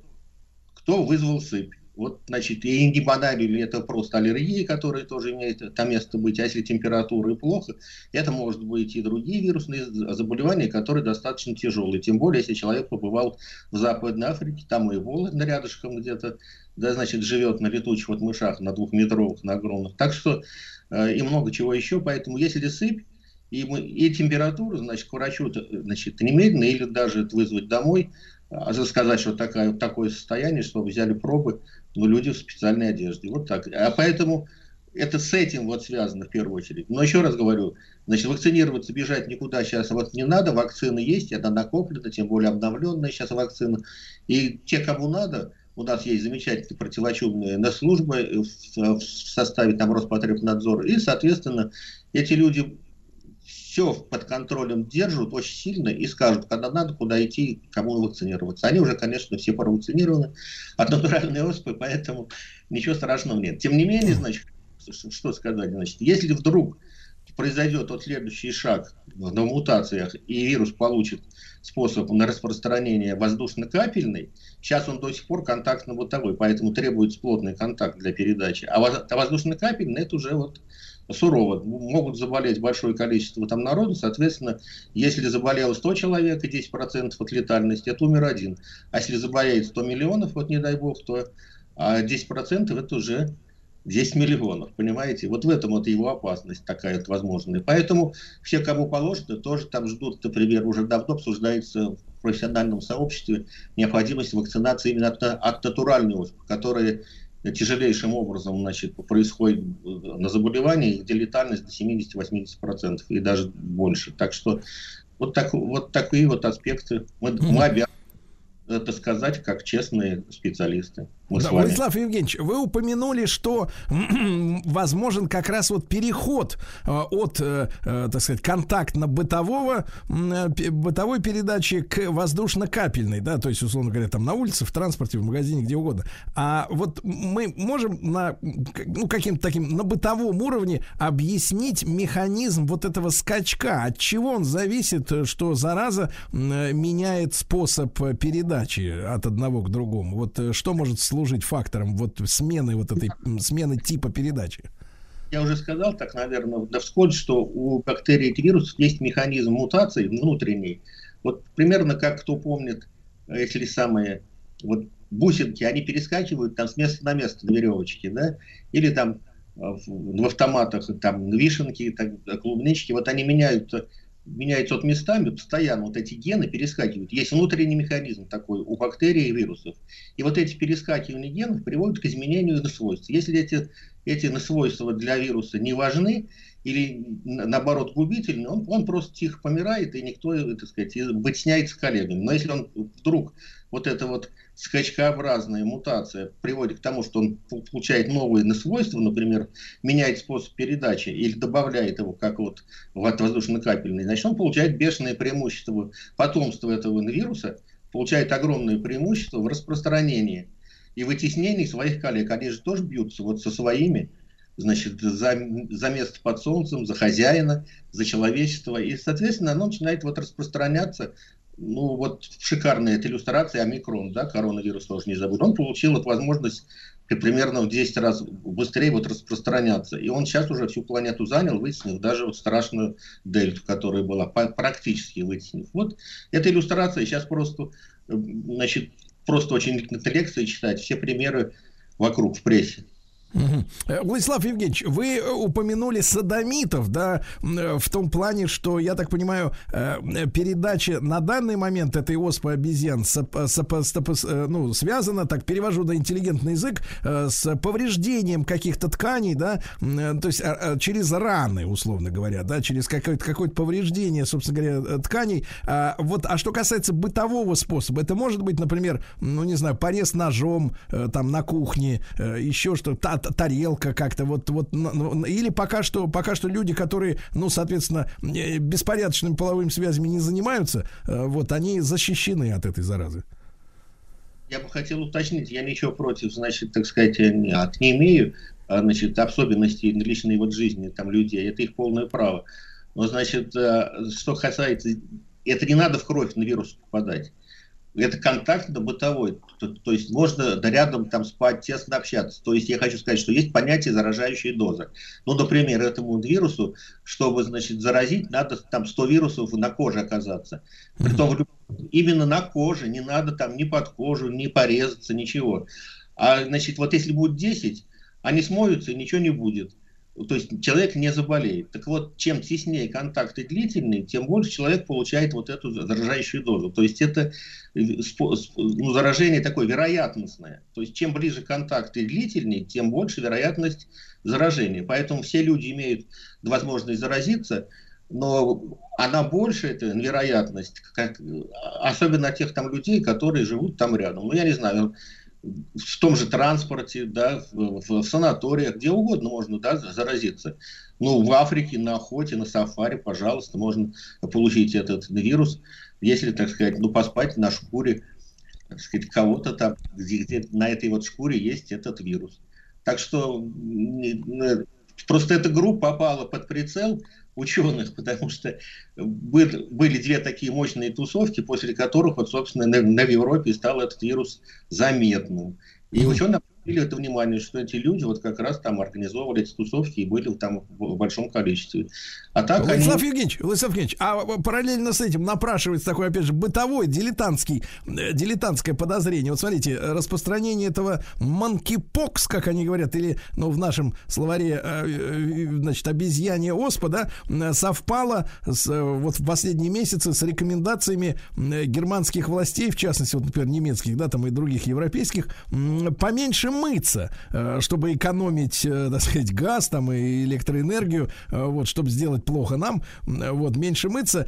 Соответственно, вот более редкая гигиена в этом смысле, да, если душ как гигиену рассматривать, она тоже может быть провоцирующим фактором, что человек не смывает себя настолько регулярно, как раньше, вот эти, так сказать, вирусы. Это возможно при плохой гигиене усиление этого вируса? Конечно, возможно. Это не только его. Можно назвать еще три десятка, ну, я не знаю, желудочно-кишечных там инфекций, которые вполне будут, прошу прощения, значит, распространяться, если человек не моется, руки не моет там и так далее. То есть это, да, конечно, гигиена, она способствует тому, что те вирусы, которые попали, они вот э, насмылись, и все, они не успели проникнуть, например, в кожу, или уменьшилась вот та доза за- заражающая, которая, то есть понизилась вероятность э, да, заражения. То есть если нарушенная гигиена, и мы видели это в начале там 11 какого там 12 года, когда э, вот эти вот, эм, вот мигранты там в Европе были, так они же все поля были покрыты, прошу прощения, экскрементами, потому, что местная санэпидслужба и канализация не была готова к тому, чтобы такой приток народу, да, соответственно, выросло количество ну, желудочно-кишечных да, заболеваний, гепатиты, брюшной тиф и так далее, и так далее. Владислав Евгеньевич, и последний вопрос, э, уже в, в общий. Э, как вам видится, как специалисту прежде всего, э, уже коронавирус э, становится или уже превратился в тот самый сезонный грипп, о котором, в принципе, специалисты много раз э, говорили, или пока что еще, вот, э, так сказать, в этом году он таки, таковым еще не станет? Ну, про коронавирус мы с самого начала говорили, что есть два варианта завершения вот, пандемии. Это вот, что он станет действительно сезонным, как грипп. Но сейчас в южной части нашей планеты зима, да, посмотрим, будет ли, например, там вот сезон сменился, а у нас будет осенью на сезон, посмотрим тоже, как будет этот коронавирус себя вести. Мгм. Владислав Евгеньевич, и в любом случае, вот ваша, рекомен- ваша рекомендация людям, которые, м, значит, э, ну, слышали где-то у нас, в других средствах массовой информации о, э, об оспе обезьян. Главный, э, так сказать, э, главный способ э, обе- э, сберегания себя, каков он, если в двух словах? В двух на словах, значит, э, не бояться ничего и действительно хорошая гигиена. Вот. Вот, спасибо большое. Владислав Евгеньевич Жемчугов, доктор медицинских наук, врач, иммунолог, специалист по особо опасным инфекциям. Я слышу э, по, так сказать, по поведению моего товарища Владислава Александровича, который молча отсиделся, что он перестал бояться э, оспы обезьян. Дорогие друзья, чаще мойтесь, не жалейте горячей воды, мыла. Я неоднократно, кстати говоря, в эфире советовал пользоваться дегтярным мылом, понимаешь да, которое смоет всю грязь, включая обезьяне вот эту заразу с наших прекрасных тел. Не бояться. Сергей Стилавин и его друзья.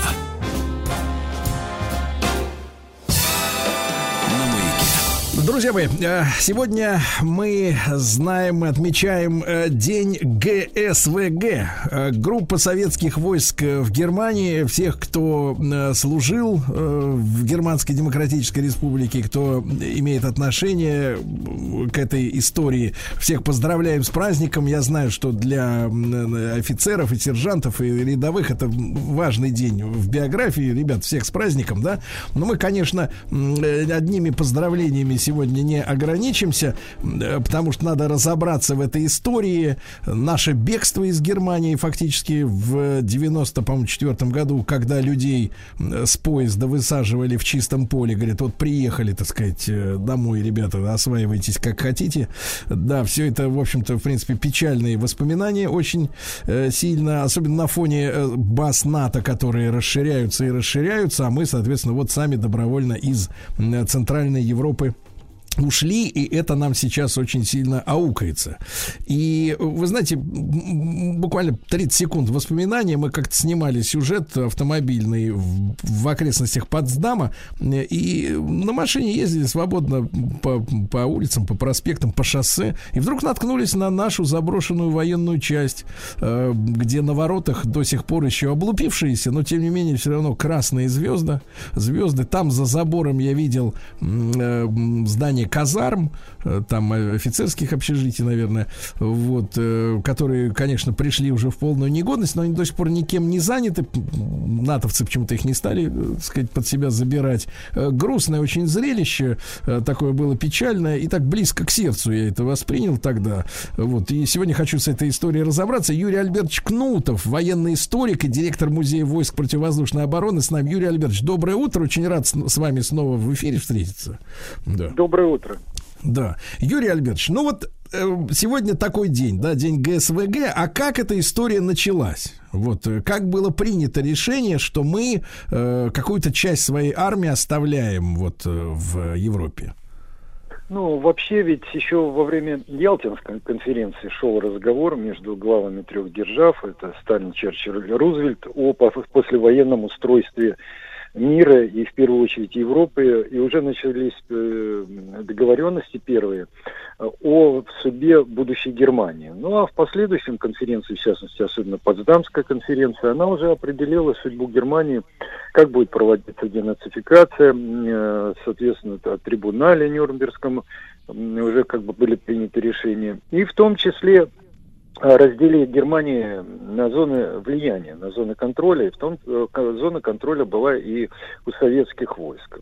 Та часть, которая находилась э, под контролем нашей армии, она должна была, соответственно, контролироваться нашими войсками. Поэтому было принято решение о создании группы оккупационных войск, э, советских войск в Германии, именно оккупационных. И возглавил эту группу Жуков. Причем э, группа была достаточно большая, почти 3 миллиона человек.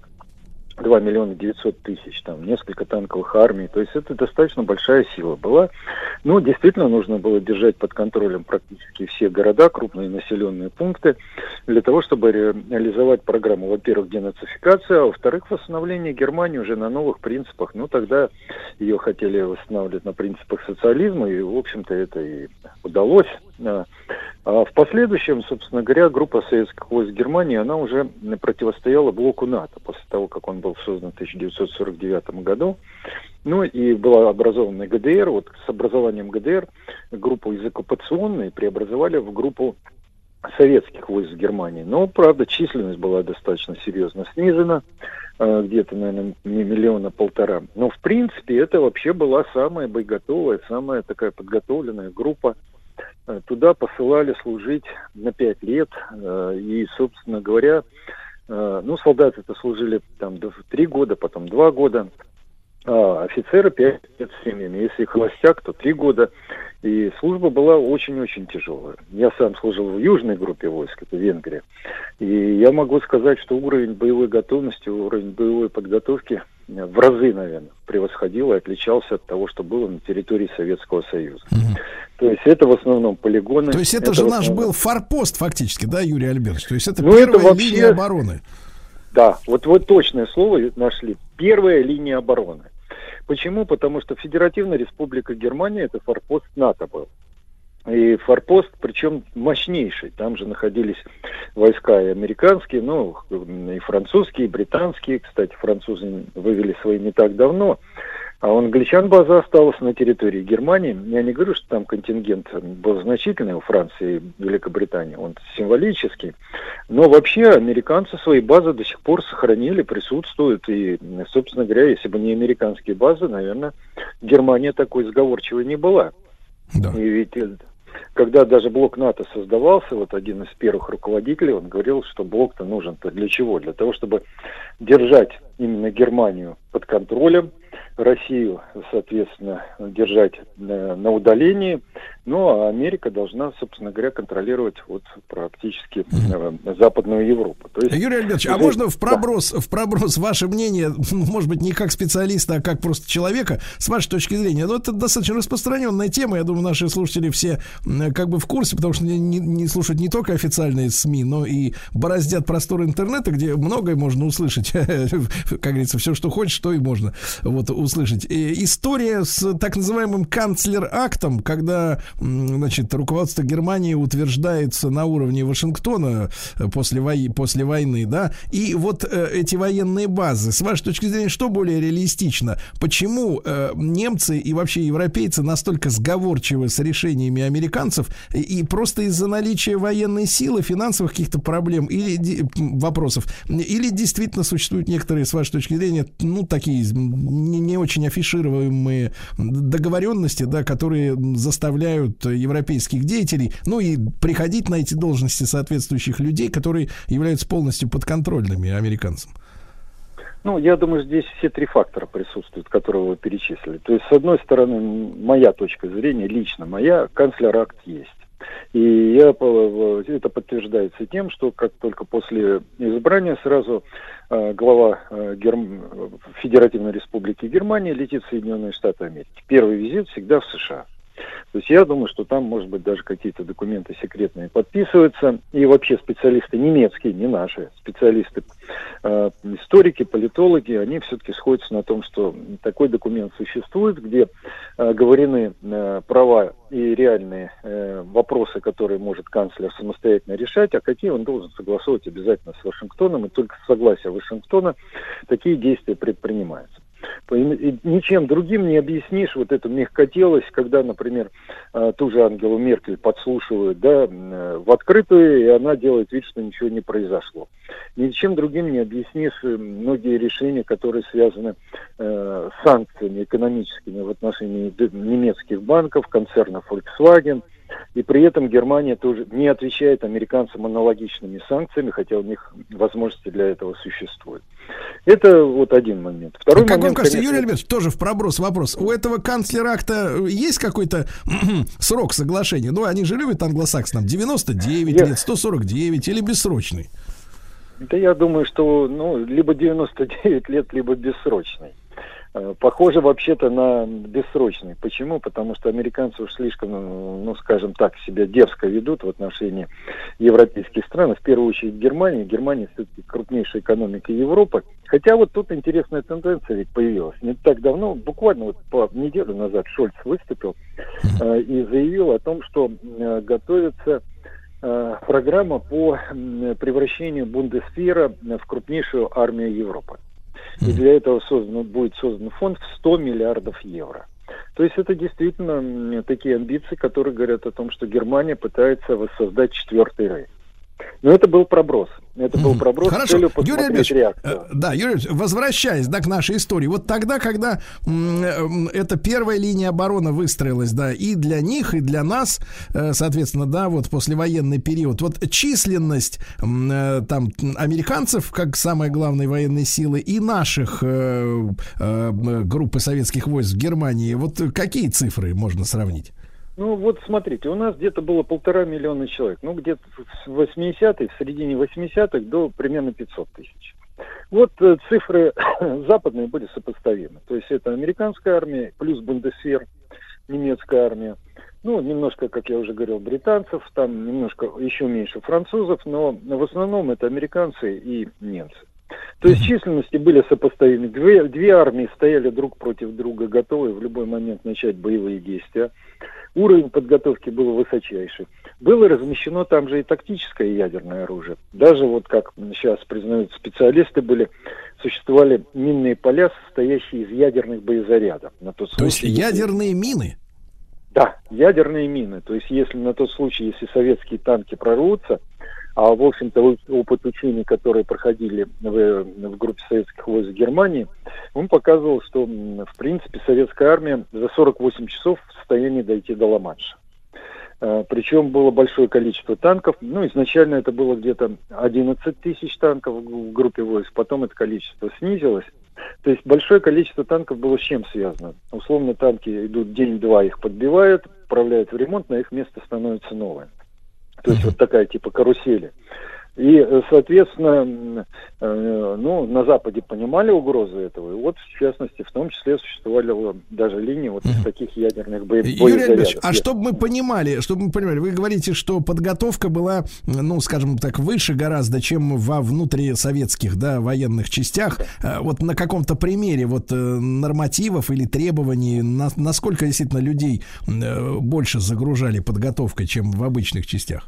Ну, насчет э, нормативы, они везде одинаковые были, что в стране, что на, на границе. Единственное, сроки, конечно, приведения в боевую готовность были другие. Ну, вот я могу сказать по своей группе, вот, где я служил, 35 минут, через 35 минут мы должны были летом уйти из гарнизона. То есть вот мы полностью уходим, и все, и мы больше туда не возвращаемся.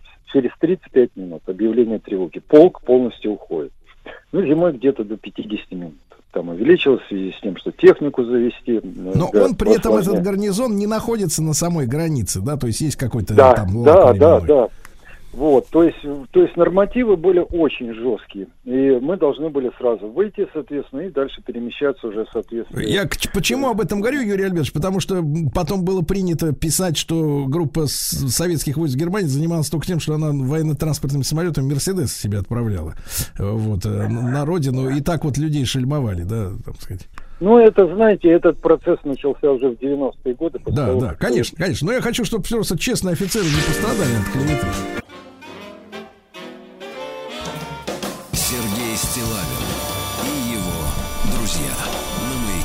Друзья мои, сегодня отмечается День э, группы советских войск в Германии. Всех причастных э, мы поздравляем с праздником, с этим замечательным. И с нами Юрий Альбертович Кнутов, военный историк, директор Музея войск противовоздушной обороны. Юрий Альбертович, э, вопрос о том, какие были реальные боевые столкновения вот этой группы с силами НАТО? А Ведь я, я ж помню, было противостояние и в Берлине, да, танковое, так сказать, и наверняка неоднократное. Ну, вы знаете, это, да, в 1961 году, ну, вообще вот этот берлинский кризис, он так более даже продолжительный, и там где-то порядка трех лет в общей сложности продолжался. Но это да, это было в районе КПП Чарли, когда американские танки практически выдвинулись для того, чтобы вторгнуться уже на территорию Ге- Германской Демократической Республики. Навстречу вышли наши танки, встали точно так же. И, в общем, вопрос стоял, кто первый откроет огонь. Ну, слава богу, в общем-то, нервы, во-первых, ни у кого не сдали. Никто в состоянии э, тряс- э, такого возбуждения, трясущейся рукой, э, соответственно, выстрел не произвел. И обошлось и тем, что американцы уже ближе к вечеру, они развернулись и ушли. Ну и вслед за ними шли мы. То есть до боевого столкновения не дошло, а вообще ситуация, когда должна была начаться война, было очень-очень много. Э, Но наиболее такая э, сложная ситуация это 1983 год. Это вот после событий, когда был сбит южнокорейский Боинг, когда американцы начинают целую, и Запад проводит целую серию учений, и во время этих учений даже отрабатывается ядерная атака по Советскому Союзу, причем руководители крупнейших европейских государств прибыли на подземные ядерные командные пункты, и работа велась по кодам военного времени. Такого не было даже во время Карибского кризиса. А войска были переведены в такую степень готовности тоже гораздо выше, чем во время Карибского кризиса. Естественно, группа советских войск Германии тут была на острие. Ну, обычно это нам об этом такие вещи не говорили. Э, потому что я тоже в это время служил, но, не- как я уже говорил, в Венгрии.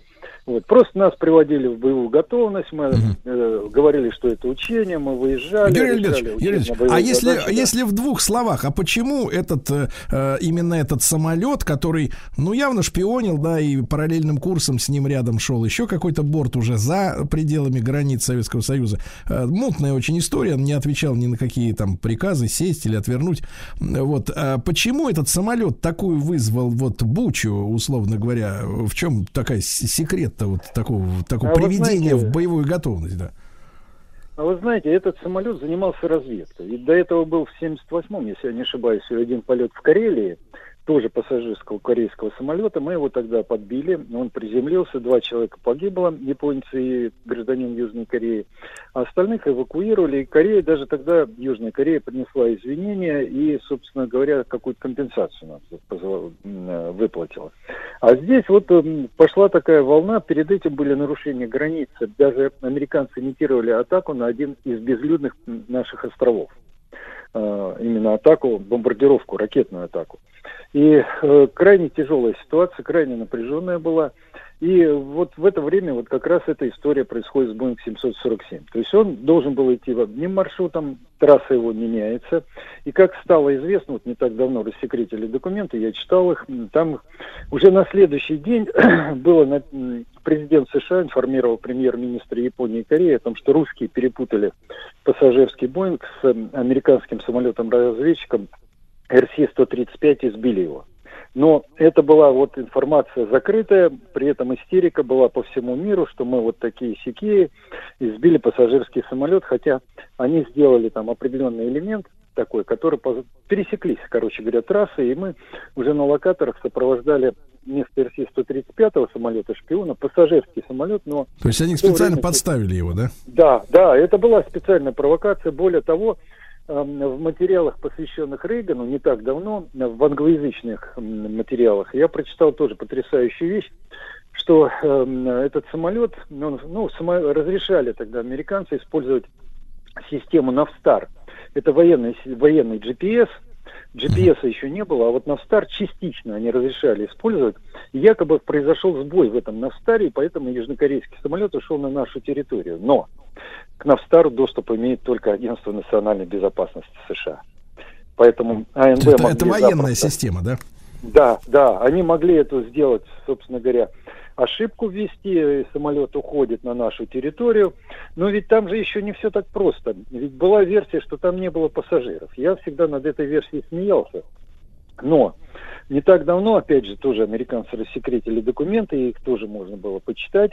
Я посмотрел, оказывается, аналогичную провокацию готовили в 60-м году в отношении Кубы.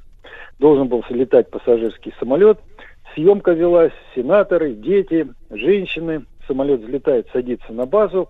Э, Роль женщин э, выполняли сотрудники ЦРУ. Де- Дети это э, дети семей сотрудников ЦРУ. Ну, пару сенаторов попросили участвовать только в этом реальном шоу. И вот должен, должен был самолет подняться, садиться на американскую базу, все выходят, закладывают трупы детские игрушки, самолет взлетает, долетает до территории Кубы, там его подрывают, и это является основанием, что Куба якобы вот варварская страна сбила пассажирский самолет, а американцы высаживаются на территории Кубы. В последний момент Кеннеди отказался от этого плана.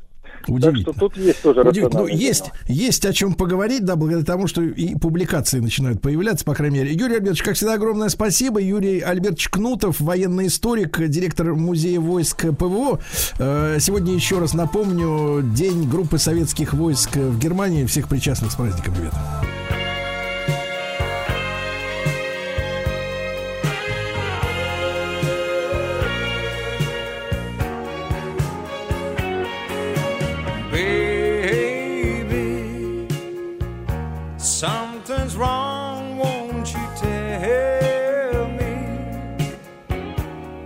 Where's the sparkle that filled your eyes? Don't you love me anymore? Mm, I can see You've been slipping away from me. Once you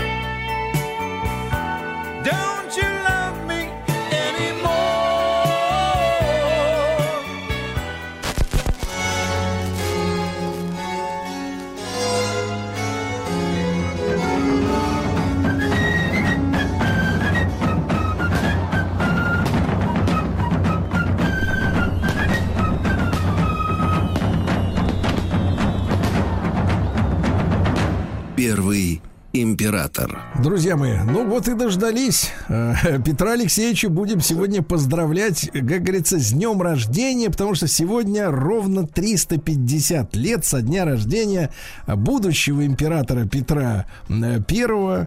И, конечно же, с нами Дмитрий Алексеевич Гутнов, профессор Московского государственного университета, доктор исторических наук. Дмитрий Алексеевич, вас поздравляю взаимообразно с, эти- с этим юбилеем. Здравствуйте, Сергей. Да. родился он, правда, неизвестно где, по официальной версии в Московском тюремном дворце, правда, э, в народных сказаниях он родился то ли в Измайлово, то ли в Коломенском. Но не суть в том. Ну, действительно, да, сегодня исполняется как раз 350 лет, и этому, этому событию приурочено довольно много разных мероприятий, в том числе в Москве, в Санкт-Петербурге, выставки э, разные. Да. Э, Значит, но мы все-таки вернемся к нашим баранам. Я Да, напомню, Дмитрий Алексеевич, у меня такое да. предложение, предложение. Может быть, мы по случаю таких торжеств, да, потому что действительно Мгм. это важная веха в истории нашего государства, конечно же, уделим внимание нашему э, циклу, который продолжается, да, Э, да. пер- первый император, естественно, очередная страничка, Мгм. а потом, может быть, отдельно поговорим о личности этого э, им- человека, да, и, и, и все-таки вот как бы так, как бы с вашей точки зрения, с профессорской точки зрения, о его вкладе в нашу историю, да, насколько он э, значим. Ну, ради бога, конечно, поговорим. Да. Мы да. все Тогда- время об этом говорим, потому Да. что без этой личности вот это вот все перевернуть было невозможно, как бы, и построить за такой короткий исторический срок вот э, такую, в общем, страну было, конечно, нельзя. Да. Итак, у нас сегодня тема это прудский поход э, Петра, правда? Ну да, тут, ну, опять же, мне нужно немножко вернуться назад и сообщить, что после а, э, азовских походов Петра, когда все-таки был взят Азов, э, Петру с большим трудом удалось заключить с э, Османской империей мир. Этот мир был заключен в 1700 году на 300 лет, ой, на 30 лет, извините. Значит, э, договор получил в истории название Константинопольского. И согласно его статьям, за Россией закреплялся Азов с прилегающими к нему землями и подтверждалась безопасность народов, населявших пограничные э, Османской империи и России территории. Э, значит, и безопасность жившего на, территории Османской империи православных, так сказать, э, людей э, населения. Там довольно много было, начиная от молдаван кончая там болгарами и тому подобное. Э, Предусматривались э, также обмен, освобождение пленных, как это обычно бывает, значит, там отмена дани крымскому хану, которую мы довольно долго платили, вот, взимание пошлин с российских паломников, но это не суть в том. Э, После заключения мира Османская империя долго тянула с его ратификацией по разным причинам, в том числе из-за начавшейся войны, э, которая, в общем, ставила все международные, так сказать, э, отношения тоже примерно в ту же ситуацию, как мы сейчас наблюдаем. А после поражения под Полтавой все-таки султан этот договор ратифицировал. И теперь дестабилизирующим фактором русско-турецких отношений стал как раз почетный гость этого султана э, и действующий э, шведский король э, Карл XII, который формально, в общем, пребывал в Османской империи на правах почетного гостя, ну, ясное дело, что, находясь, так сказать, в этом статусе, употребил все свое влияние на то, чтобы э, вовлечь э, своих радушных хозяев э, в конфликт с Россией. Петр э, направил в Стамбул своего посла Петра Толстого, требовал выдачи шведского короля э, русской короне, э, но, э, значит, э, султан, естественно, как бы не реагировал на это, э, но объявив о долгожданной ратификации мирного договора, султан согласился только на выдворение э, шведского монарха из своих владений, и то на условиях э, Карла. А Карл требовал не более не менее, чтобы до польской границы его сопровождал кортеж из 500 янычар, а при следовании через Польшу э, русский эскорт такой же численности. Извините. Ничего страшного. Вот. А, значит, в общем, как бы вроде как-то об этом деле договорились, но официально подтвержденный турецкой страной мир продержался очень недолго. Э, Можно называть разные причины, недоверие между сторонами, поздние, э, там много народу, э, много сил, которые хотели этот договор разрушить, в том числе крымский хан, который, в общем, жил за счет набегов на русские территории и за счет Колыма и прочего выкупа за пленных. Э, Некоторые действия представителей дипломатических кругов западных стран, которые стремились, так сказать, вести войну с Россией руками Швеции до последнего шведа и, и тому подобное. Вот. А, Значит, э, в конце концов, э, в декабре 1710 года из Константинополя пришли известия о том, что Турция э, готова объявить войну в России. И таковая война была объявлена. А вслед за этим крымцы атаковали Харьков и Белую Церковь. И хотя там местные гарнизоны, в общем, как бы эти атаки отбили, ну, в общем, на самом деле стало понятно, что э, началась очередная, так сказать, война. 25 февраля 1711 года в Москве официально было объявлено о, о начале войны с портой.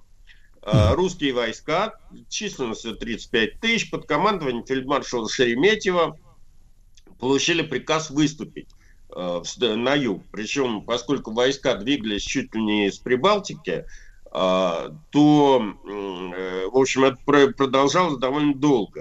Это дало старт прудскому походу русской армии.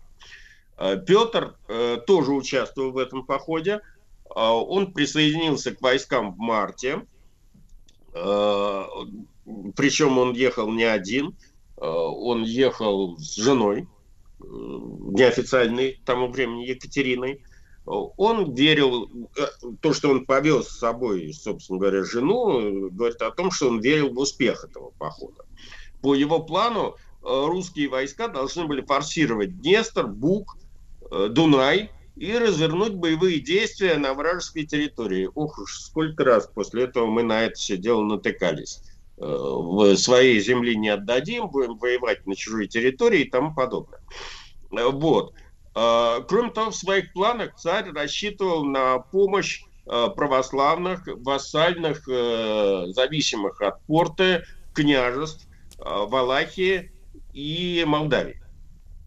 Э, Это, но, в общем, как бы э, полагаться на это можно было бы только в том случае, если бы русская армия смогла бы раньше турок достичь Дуная. Потому что как только турки появятся на Дунае, значит, решимость помогать и православным единоверцам у молдаван и у валахов э, быстро заканчивается. Ну, как всегда бывает, с на- с нашими дорогами и с нашей логистики добраться раньше турок до Дуная не удалось, поэтому, э, значит, господарь э, Валахии Бранкован решил не искушать судьбу и, так сказать, переметнулся к туркам. Э, Затем 30 мая 1711 года русские войска форсировали Днестр. Господарь молдавский Кантемир, хотя и выполнил взятые на себя обязательства, что касалось снабжения армии провиантом, но тот запас продовольствия и фуража, который он собрал, был довольно мизерным для 40-тысячной армии. Турецкие войска переправились через Дунай, двигались навстречу, так сказать, русской армии. Э, Переход от Днестра до Буга для русских был довольно трудным, как раз из-за недостатка провианта, жары, э, отсутствия пригодных источников питьевой воды. Ну, в конце концов, в конце июня 1711 года русская армия переправилась через пруд и последовала вниз по правому берегу реки. И здесь э, 18 июля она, собственно говоря, и встретилась с турецкими войсками.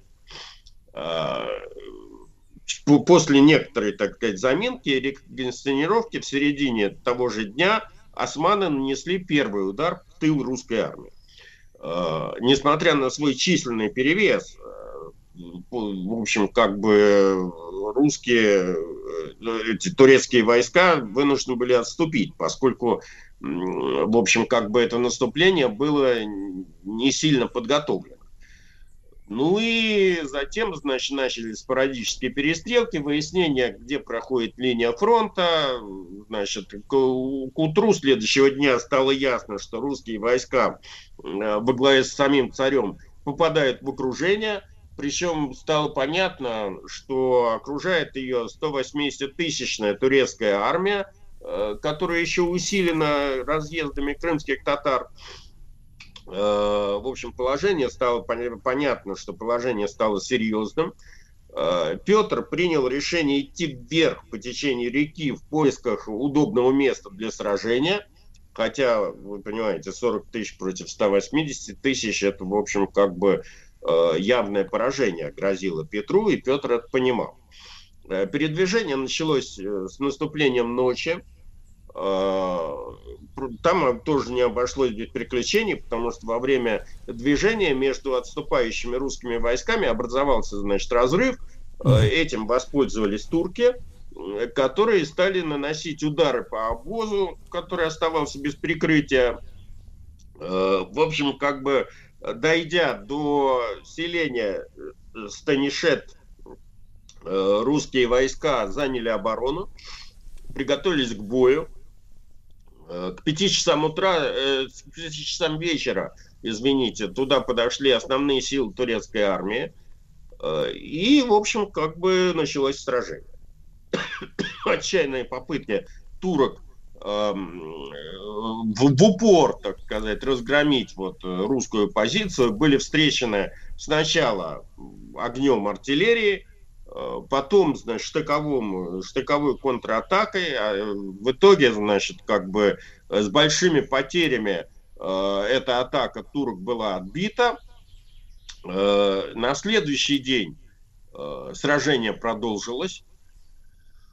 Э, Но э, турки на- подогнали пушки, начали обстрел русского лагеря из 160 орудий. А в перерывах между обстрелами русские позиции подвергались атакам пехоты, кавалерии. В общем, как бы к вечеру стало понятно Петру, э, в общем, вся безысходность сложившейся ситуации. И единственный, так сказать, возможным каким-то благополучным исходом этого был э, какой-то мир, который надо было заключать с турками на любых условиях. В итоге, находившийся при Петре э, известный наш дипломат Петровского времени Петр Шафиров э, был направлен э, в турецкий лагерь с самыми широкими полномочиями. Э, Два дня шли переговоры. Уж э, я не берусь судить о том, э, как они шли. В итоге мир был заключен. Э, По условиям мира Россия обязалась возвратить Османской империи Азов, срыть недавно построенную крепость Таганрог на Таганрогском заливе и отказаться от других, так сказать, русских поселений, которые в это время уже активно осваивались русскими переселенцами по приказу, так сказать, царя. Россия Это, Дмитрий. Дмитрий Алексеевич, Ну. а какого количества людей это касалось? э, Вот, в принципе, сколько там уже поселенцев было? Порядок цифр. Ну, на самом деле не так много. Там был, был, э, на строительстве этого самого Таганрога был, по-моему, расквартировано несколько, там, два или три полка, но это военные. Ну и при них были, естественно, казаки какие-то. Поэтому, в принципе, это было не совсем еще такое стационарное население. Вот. А, так вот, я продолжу. Россия отказывалась от вмешательства в польские и казацкие дела и обязывалась э, обеспечить свободное следование через свою территорию как раз шведского короля на родину. Ну, был еще оговорен ряд более мелких условий, а до полного исполнения условий договора посол Шафиров, а также сын э, номинального командующего всем этим, так сказать, походом фельдмаршала Шереметьева, должны были быть э, оставаться в Турции на правах заложников. Э, и тут вот мы, так сказать, э, встаем перед такой исторической загадкой, которая, в общем, никем не разрешена, чем обусловлена столь э, такая сговорчивость турок, как бы, при том, что они, в общем, как бы могли на следующий день разгромить русскую армию и взять царя в плен, на самом деле. А, По некоторым сведениям, такая вот сговорчивость великого визиря была куплена большой но и не только, так сказать, этими территориальными уступками, но и всеми драгоценностями э, Екатерины I, которая находилась в осажденном лагере при Петре. Э, Кстати говоря, она к этому, к этому моменту еще была вдобавок на седьмом месяце беременности. Очень, так сказать, э, в как бы в такой ситуации там входить в военный поход как-то довольно это рисковое предприятие. А косвенно мы имеем подтверждение ее этой заслуги, то, что она дала свои драгоценности э, для спасения мужа и всей русской армии, историки находят в том обстоятельстве, что именно после прудского похода, а именно 19 февраля 1712 года, состоялось официальное венчание Петра и Екатерины. И она получила официальный статус супруги царя. Вроде как после этих событий Петр понял, что на эту женщину можно рассчитывать, и вот э, сделал этот решительный шаг. А, так или иначе... Но опять же, Дмитрий Алексеевич, опять же, Да. э, если бы, например, было известно, что она с драгоценностями в обозе, все равно можно было всех разгромить и взять эти драгоценности, э, силой. ну, это вы, вы правы. Значит, поэтому это и есть вопрос, который до сих пор э, дискутируется. А, Наконец, 23 июля 1711 года вот этот мирный договор был подписан, и русская армия быстро, в тот же день вечером, э, с, э, так сказать, э, в общем, э, стала отступать с барабанным боем, там, в общем, выступила Киясом. Э, И таким образом главным итогом этого прудского похода явилось спасение армии и императора, а печальным результатом потеря России выхода к Азовскому морю. И, по сути дела, вместе с ну, Таганрога потеря, и вместе с ним э, недавно построенного Южного флота. Мы с вами обсуждали, что в 1697 году Петр, значит, издал указ русскому флоту быть, и тогда был флот заложен именно на юге, в Азовском море. Вот. А вновь э, Азов был отвоеван русской армией и вошел в состав России вторично только в 1736 году, уже при императрице Анне Иоанна. А, Ну, к этой- эту всю историю я могу дополнить значит, э, сообщением о том, что когда Карл XII узнал о подписании русско-турецкого мира, он примчался в турецкий лагерь из Бендер и потребовал от великого визиря выделить ему 20 тысяч янычар, обещая привести обратно пленного русского царя. Но визирь, опять же, по причинам, так сказать, нам неясным, напомнил ему про Полтаву и заявил, что не намерен нарушать только что подписанного соглашения. А Тогда Карл попробовал спровоцировать на выступление крымского хана. Но предупрежденный крымский хан э, турками не решился слушаться визи- визиря. В итоге шведский король, э, опасаясь за свою жизнь, потому что, несмотря на то, что соглашение о его депортации в Швецию было достигнуто, он не доверял ни туркам, ни русским, которые должны были его охранять во время э, этого похода, он э, так и не покинул территорию Османской империи и задержался в Бендерах еще на два года. А султан, которому надоели интриги и амбиции высокого шведского гостя, в конце концов распорядился даже его арестовать. Правда, не, не посадить, так сказать, семибашенный бан, э, замок, где сидит э, сын Шереметьева и Шафиров, то, э, значит, а под домашний арест посадить. Э, Россия, Речь Посполитая и Пруссия, кстати говоря, быстро воспользовались этой ситуацией в своих интересах, потому что русские войска оккупировали половину Финляндии, пользуясь, так сказать, отсутствием командования. Прусские власти экспроприировали шведские капиталы в Германии. Это привет к нашим современным событиям. А Август II укрепился на польском троне. Ну, конечно, засиделся, м, засиделся на пару лет в плену. Э, Тут, Друзья э, мои, э, итак, итак, сегодня день рождения Петра Первого, 350 лет со дня рождения великого императора. Наш цикл Первого императора этому и посвящен. Ну, о личности Петра Алексеевича тогда мы с Дмитрием Алексеевичем Гутновым, профессором МГУ, поговорим сразу после новостей.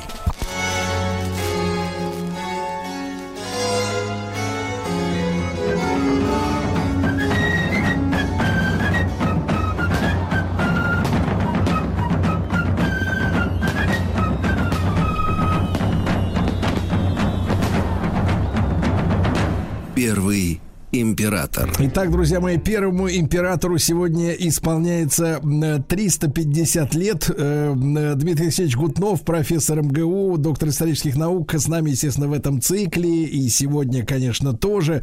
Э, Дмитрий Алексеевич, как э, при Петре Алексеевиче было принято, каким возгласом поздравлять человека с днем рождения? Вот, виват или что надо было кричать, так сказать, публично? Честно говоря, не знаю. Вы меня ставите в тупик этим вопросом.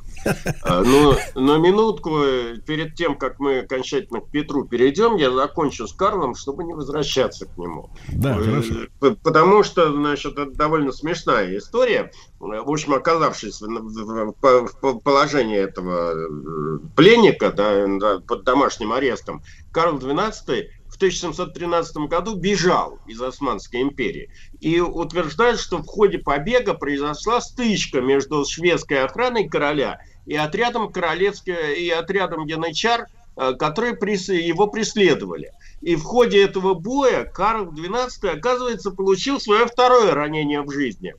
Шальной пулей ему отстрелили кончик носа. И после возвращения на родину, ну, э, как бы, естественно, это не запечатлено на э, официальных портретах э, короля, но тем не менее, значит, это факт. А после возвращения на родину влияние этого шведского монарха стало падать, ну и в конце концов в 1718 году в ходе своего последнего похода в Норвегию, а Норвегия находилась под властью Дании в тот момент, а Дания находилась, была в союзе с Россией. Э, При осаде крепости Фридрихсгаля Карл XII, находясь, как по своей традиции, на передовой э, в, первой траншее перед э, этим самым осажденной крепостью, был убит. И был убит он выстрелом, наверное, снайпера. Забавно, это факт. В общем, в Стокгольмском музее историческом он представлен. Качестве пули э, была использована пуговица датского военного мундира. Э, Вот она представлена. И после этого, в общем, Карл XII э, сошел с исторической сцены, правда, долго довольно как бы говорили о том, что это на самом деле не убийство, а это был некий заговор шведской аристократии, недовольный продолжением вот всей этой войны и тому подобное.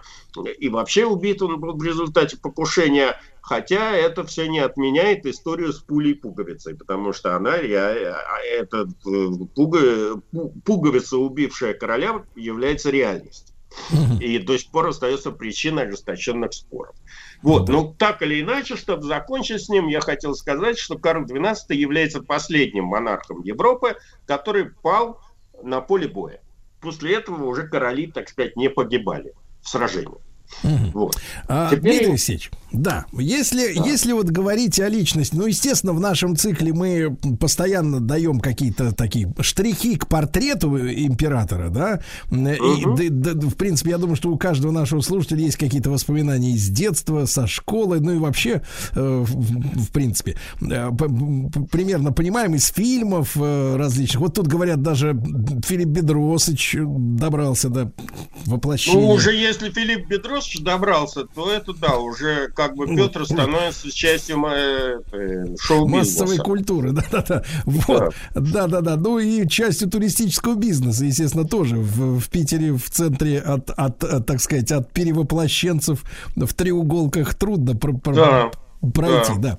да. Вот, протиснуться. Но, Дмитрий Алексеевич, вот смотрите, а, мы помним, что в детстве Петр э, пережил большое потрясение от э, стрелецкого бунта, да.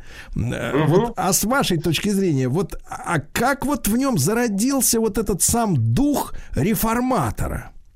Почему Ну, на он, самом почему? деле мы с вами Да. обсуждали этот вопрос уже.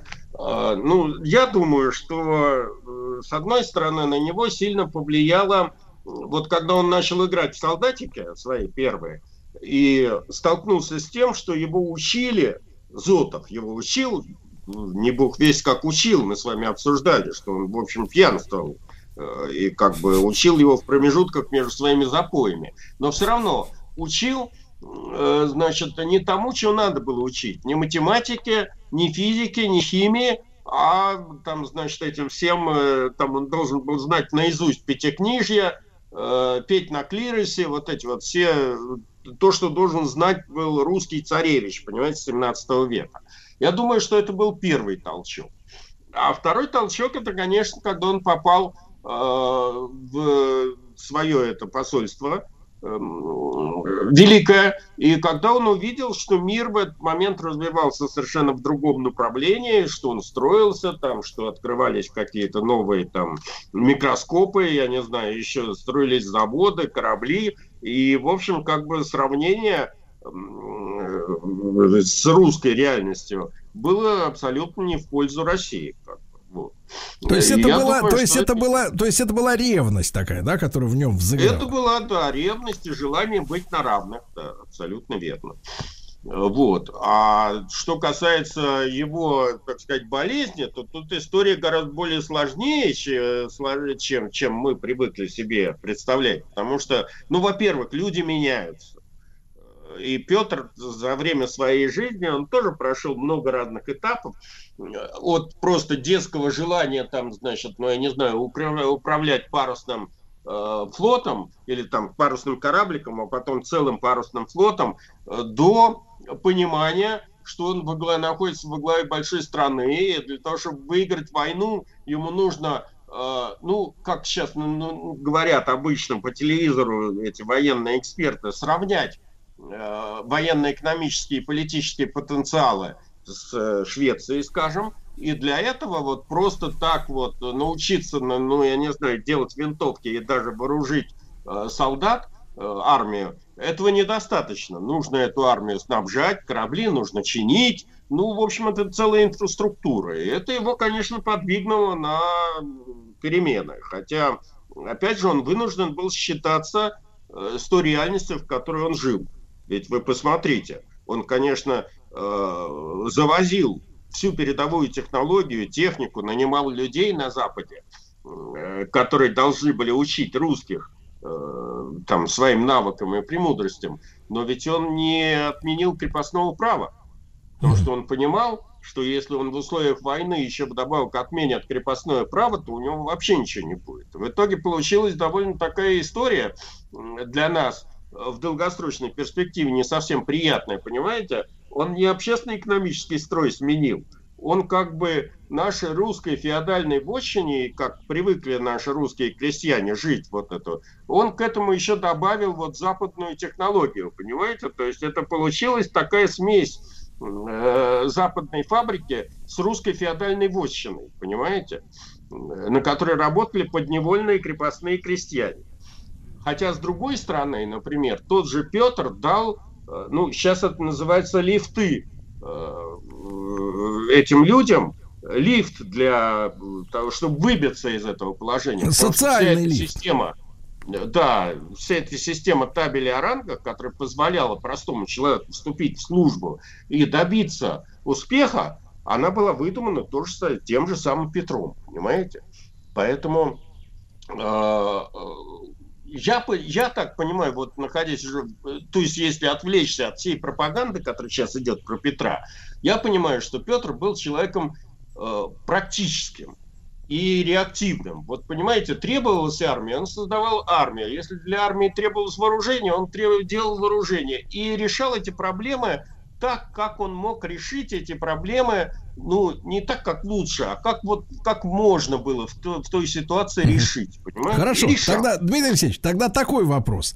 А за счет чего эти задачи были решены, и с вашей точки, я имею в виду экономические, материальные, да, э, ресурсы, и, и э, как с вашей точки зрения э, необходимость в этих ресурсах, она что-то в жизни России тогдашней при- притормозила, приостановила, где-то эти средства а, откуда-то были, ну, условно говоря, изъяты, э, чему-то они Конечно, навредили? Конечно, они были изъяты. Они были изъяты ото всех, начиная от э, местностей. Вы помните, значит, когда он заложил флот на юге, то каждая губерния должна была там строить, то есть каждая волость должна была строить свой корабль. И кончая многочисленными натуральными повинностями. Ведь Петр был мастер введения разных налогов. Мы же только, э, как вспоминаем Петра, мы вспоминаем исключительно э, налог на города. И этим все ограничивается. А ведь на самом деле там были какие-то корабельные деньги, драгунские деньги, э, значит, эти э, натуральные повинности. Он э, каждый, каждый год 40 тысяч человек э, мобилизовывалось на строительство Санкт-Петербурга. Э, Строительство крепостей, строительство каналов, половина которых он построил, половина которых он не успел построить. Мы уже достраивали за него это э, чуть ли не в 20 веке, типа Волго-Донской канал, понимаете? Но задумано было это Петром. А, Поэтому, э, конечно, значит, любая реформа и любое, так сказать, изменение жизни страны – это какие-то упущенные возможности и какие-то приобретения. Другое дело, что вообще наша история – это довольно затратная штука. У нас инерция большая в стране. Я имею в виду э, и человеческую инерцию, и вообще вот э, как бы э, она у нас большая, понимаете? Э, Когда в столице, там, я не знаю, мы живем в постиндустриальном мире, где-то там на окраинах, э, в деревнях, люди живут еще там, не имея газа, да, вот сейчас «Газпром» будет только сейчас это, их газифицировать. Э, И это, это разный, так сказать, уровень сознания людей из-за этого, э, понимание своих возможностей. Э, Как бы Петр прекрасно понимал, что ему нужны образованные государственные деятели и офицеры. Он, он на- начал, так сказать, открывать школы. Он, это очень смешные вещи в деятельности Петра, когда он понимал, что дворяне, даже дворяне, не хотели учиться. И он издал этот замечательный указ, по которому запрещал дворянам жениться до тех пор, пока не, не получат образование. Ясное дело, что по тем временам этот перл, так сказать, его административного э, искусства не прошел, а, просто в силу отсутствия, так сказать, возможности этого сделать. Но э, посыл его понятен. Он хотел, так сказать, э, сделать тоже нового человека. Ну, Я вам так скажу, Дмитрий Алексеевич, очень актуальная история. Запрещать, понимаешь ли, жениться до тех пор, пока человек не получил образование. А сегодня день рождения Петра Первого, друзья.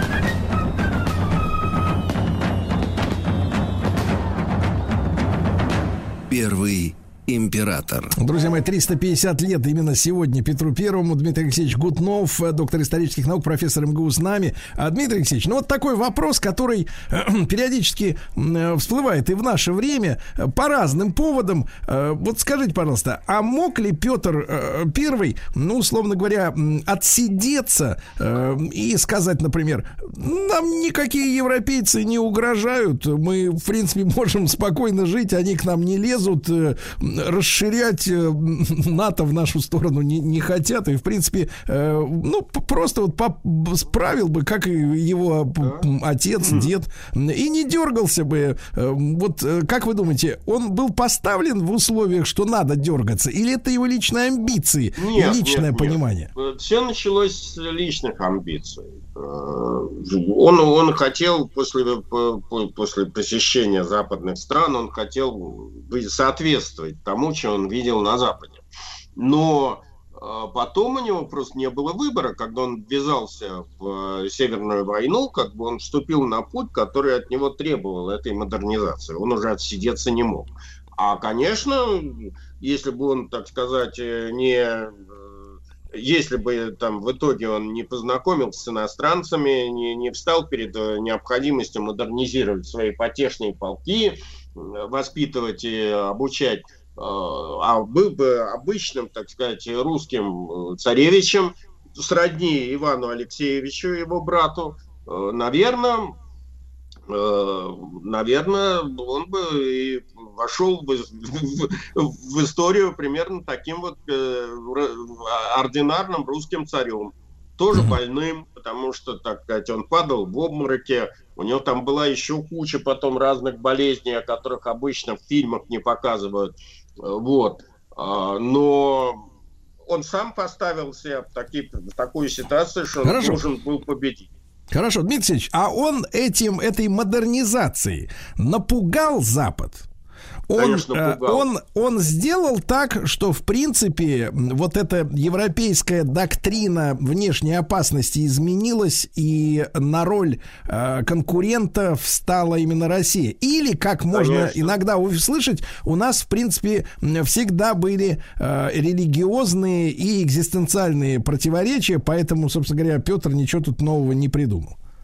Нет, конечно, значит, ну, понимаете, по окончании 30-летней войны, вот в этих всех, э, как бы, Вестфальском мире, э, там перечислены в приложениях все государства по мере европейские, по мере их значимости. И вот, насколько я помню, дай бог памяти, э, Россия там была 48-м номером после Молдавии и Валахии, значит, которые были, на минуточку, как мы с вами сегодня выяснили, э, вассалами турецкого султана. Поэтому, конечно, вдруг появление с нуля, можно сказать, м, сильной довольно державы, как она управляется, как она устроена, никто не знал до конца, но тем не менее вся эта машина, которую завел Петр I, работала. И на границах э, Европы вдруг возникла не больше, не меньше, как 300-тысячная армия, э, да еще которая увеличивалась там тысяч на сто за счет нерегулярных войск, э, всех тех казаков, калмыков, там еще много кто воевал, татар, я имею в виду не крымских, а других. А, Вот, это, это вызвало естественные опасения. Но после побед России на море и на суше, как бы Россия вошла в, как- что называется, концерт европейских держав, и без нее потом уже в Европе, в общем, мало какие серьезные события обходились. Дмитрий поэтому, Алексеевич, и конечно, был вопрос, и вопрос важный. А, Сам Петр Алексеевич, как вам это представляется, именно как профессору и историку? А, э, Он считал э, Россию европейским государством или он отдавал себе отчет, что мы слишком большие, чтобы быть именно просто вот принадлежать именно только этой части? Но он Э, стремился стать европейцем. он даже, ну как вам сказать, вам как уроженцу Санкт-Петербурга, вы сами посудите, город был назван э, Санкт-Петербург, город Святого Петра, э, по сути дела. Значит, на первый взгляд выглядит, как будто этот город посвящен Петру. Но на самом деле, где еще есть город Святого Петра? Это Рим. Да. Значит, э, то есть что делает Петр Первый? То есть он, по сути дела, объявляет себя, объявляет свою столицу вторым Римом. Понимаете? То есть, значит, он как бы претендовал уже в то время на э, роль э, центра силы какой-то большой, понимаете, европейской как минимум. Вот. Да. Так что м, я думаю, что Петр прекрасно осознавал что в этом смысле, вот, что он делает.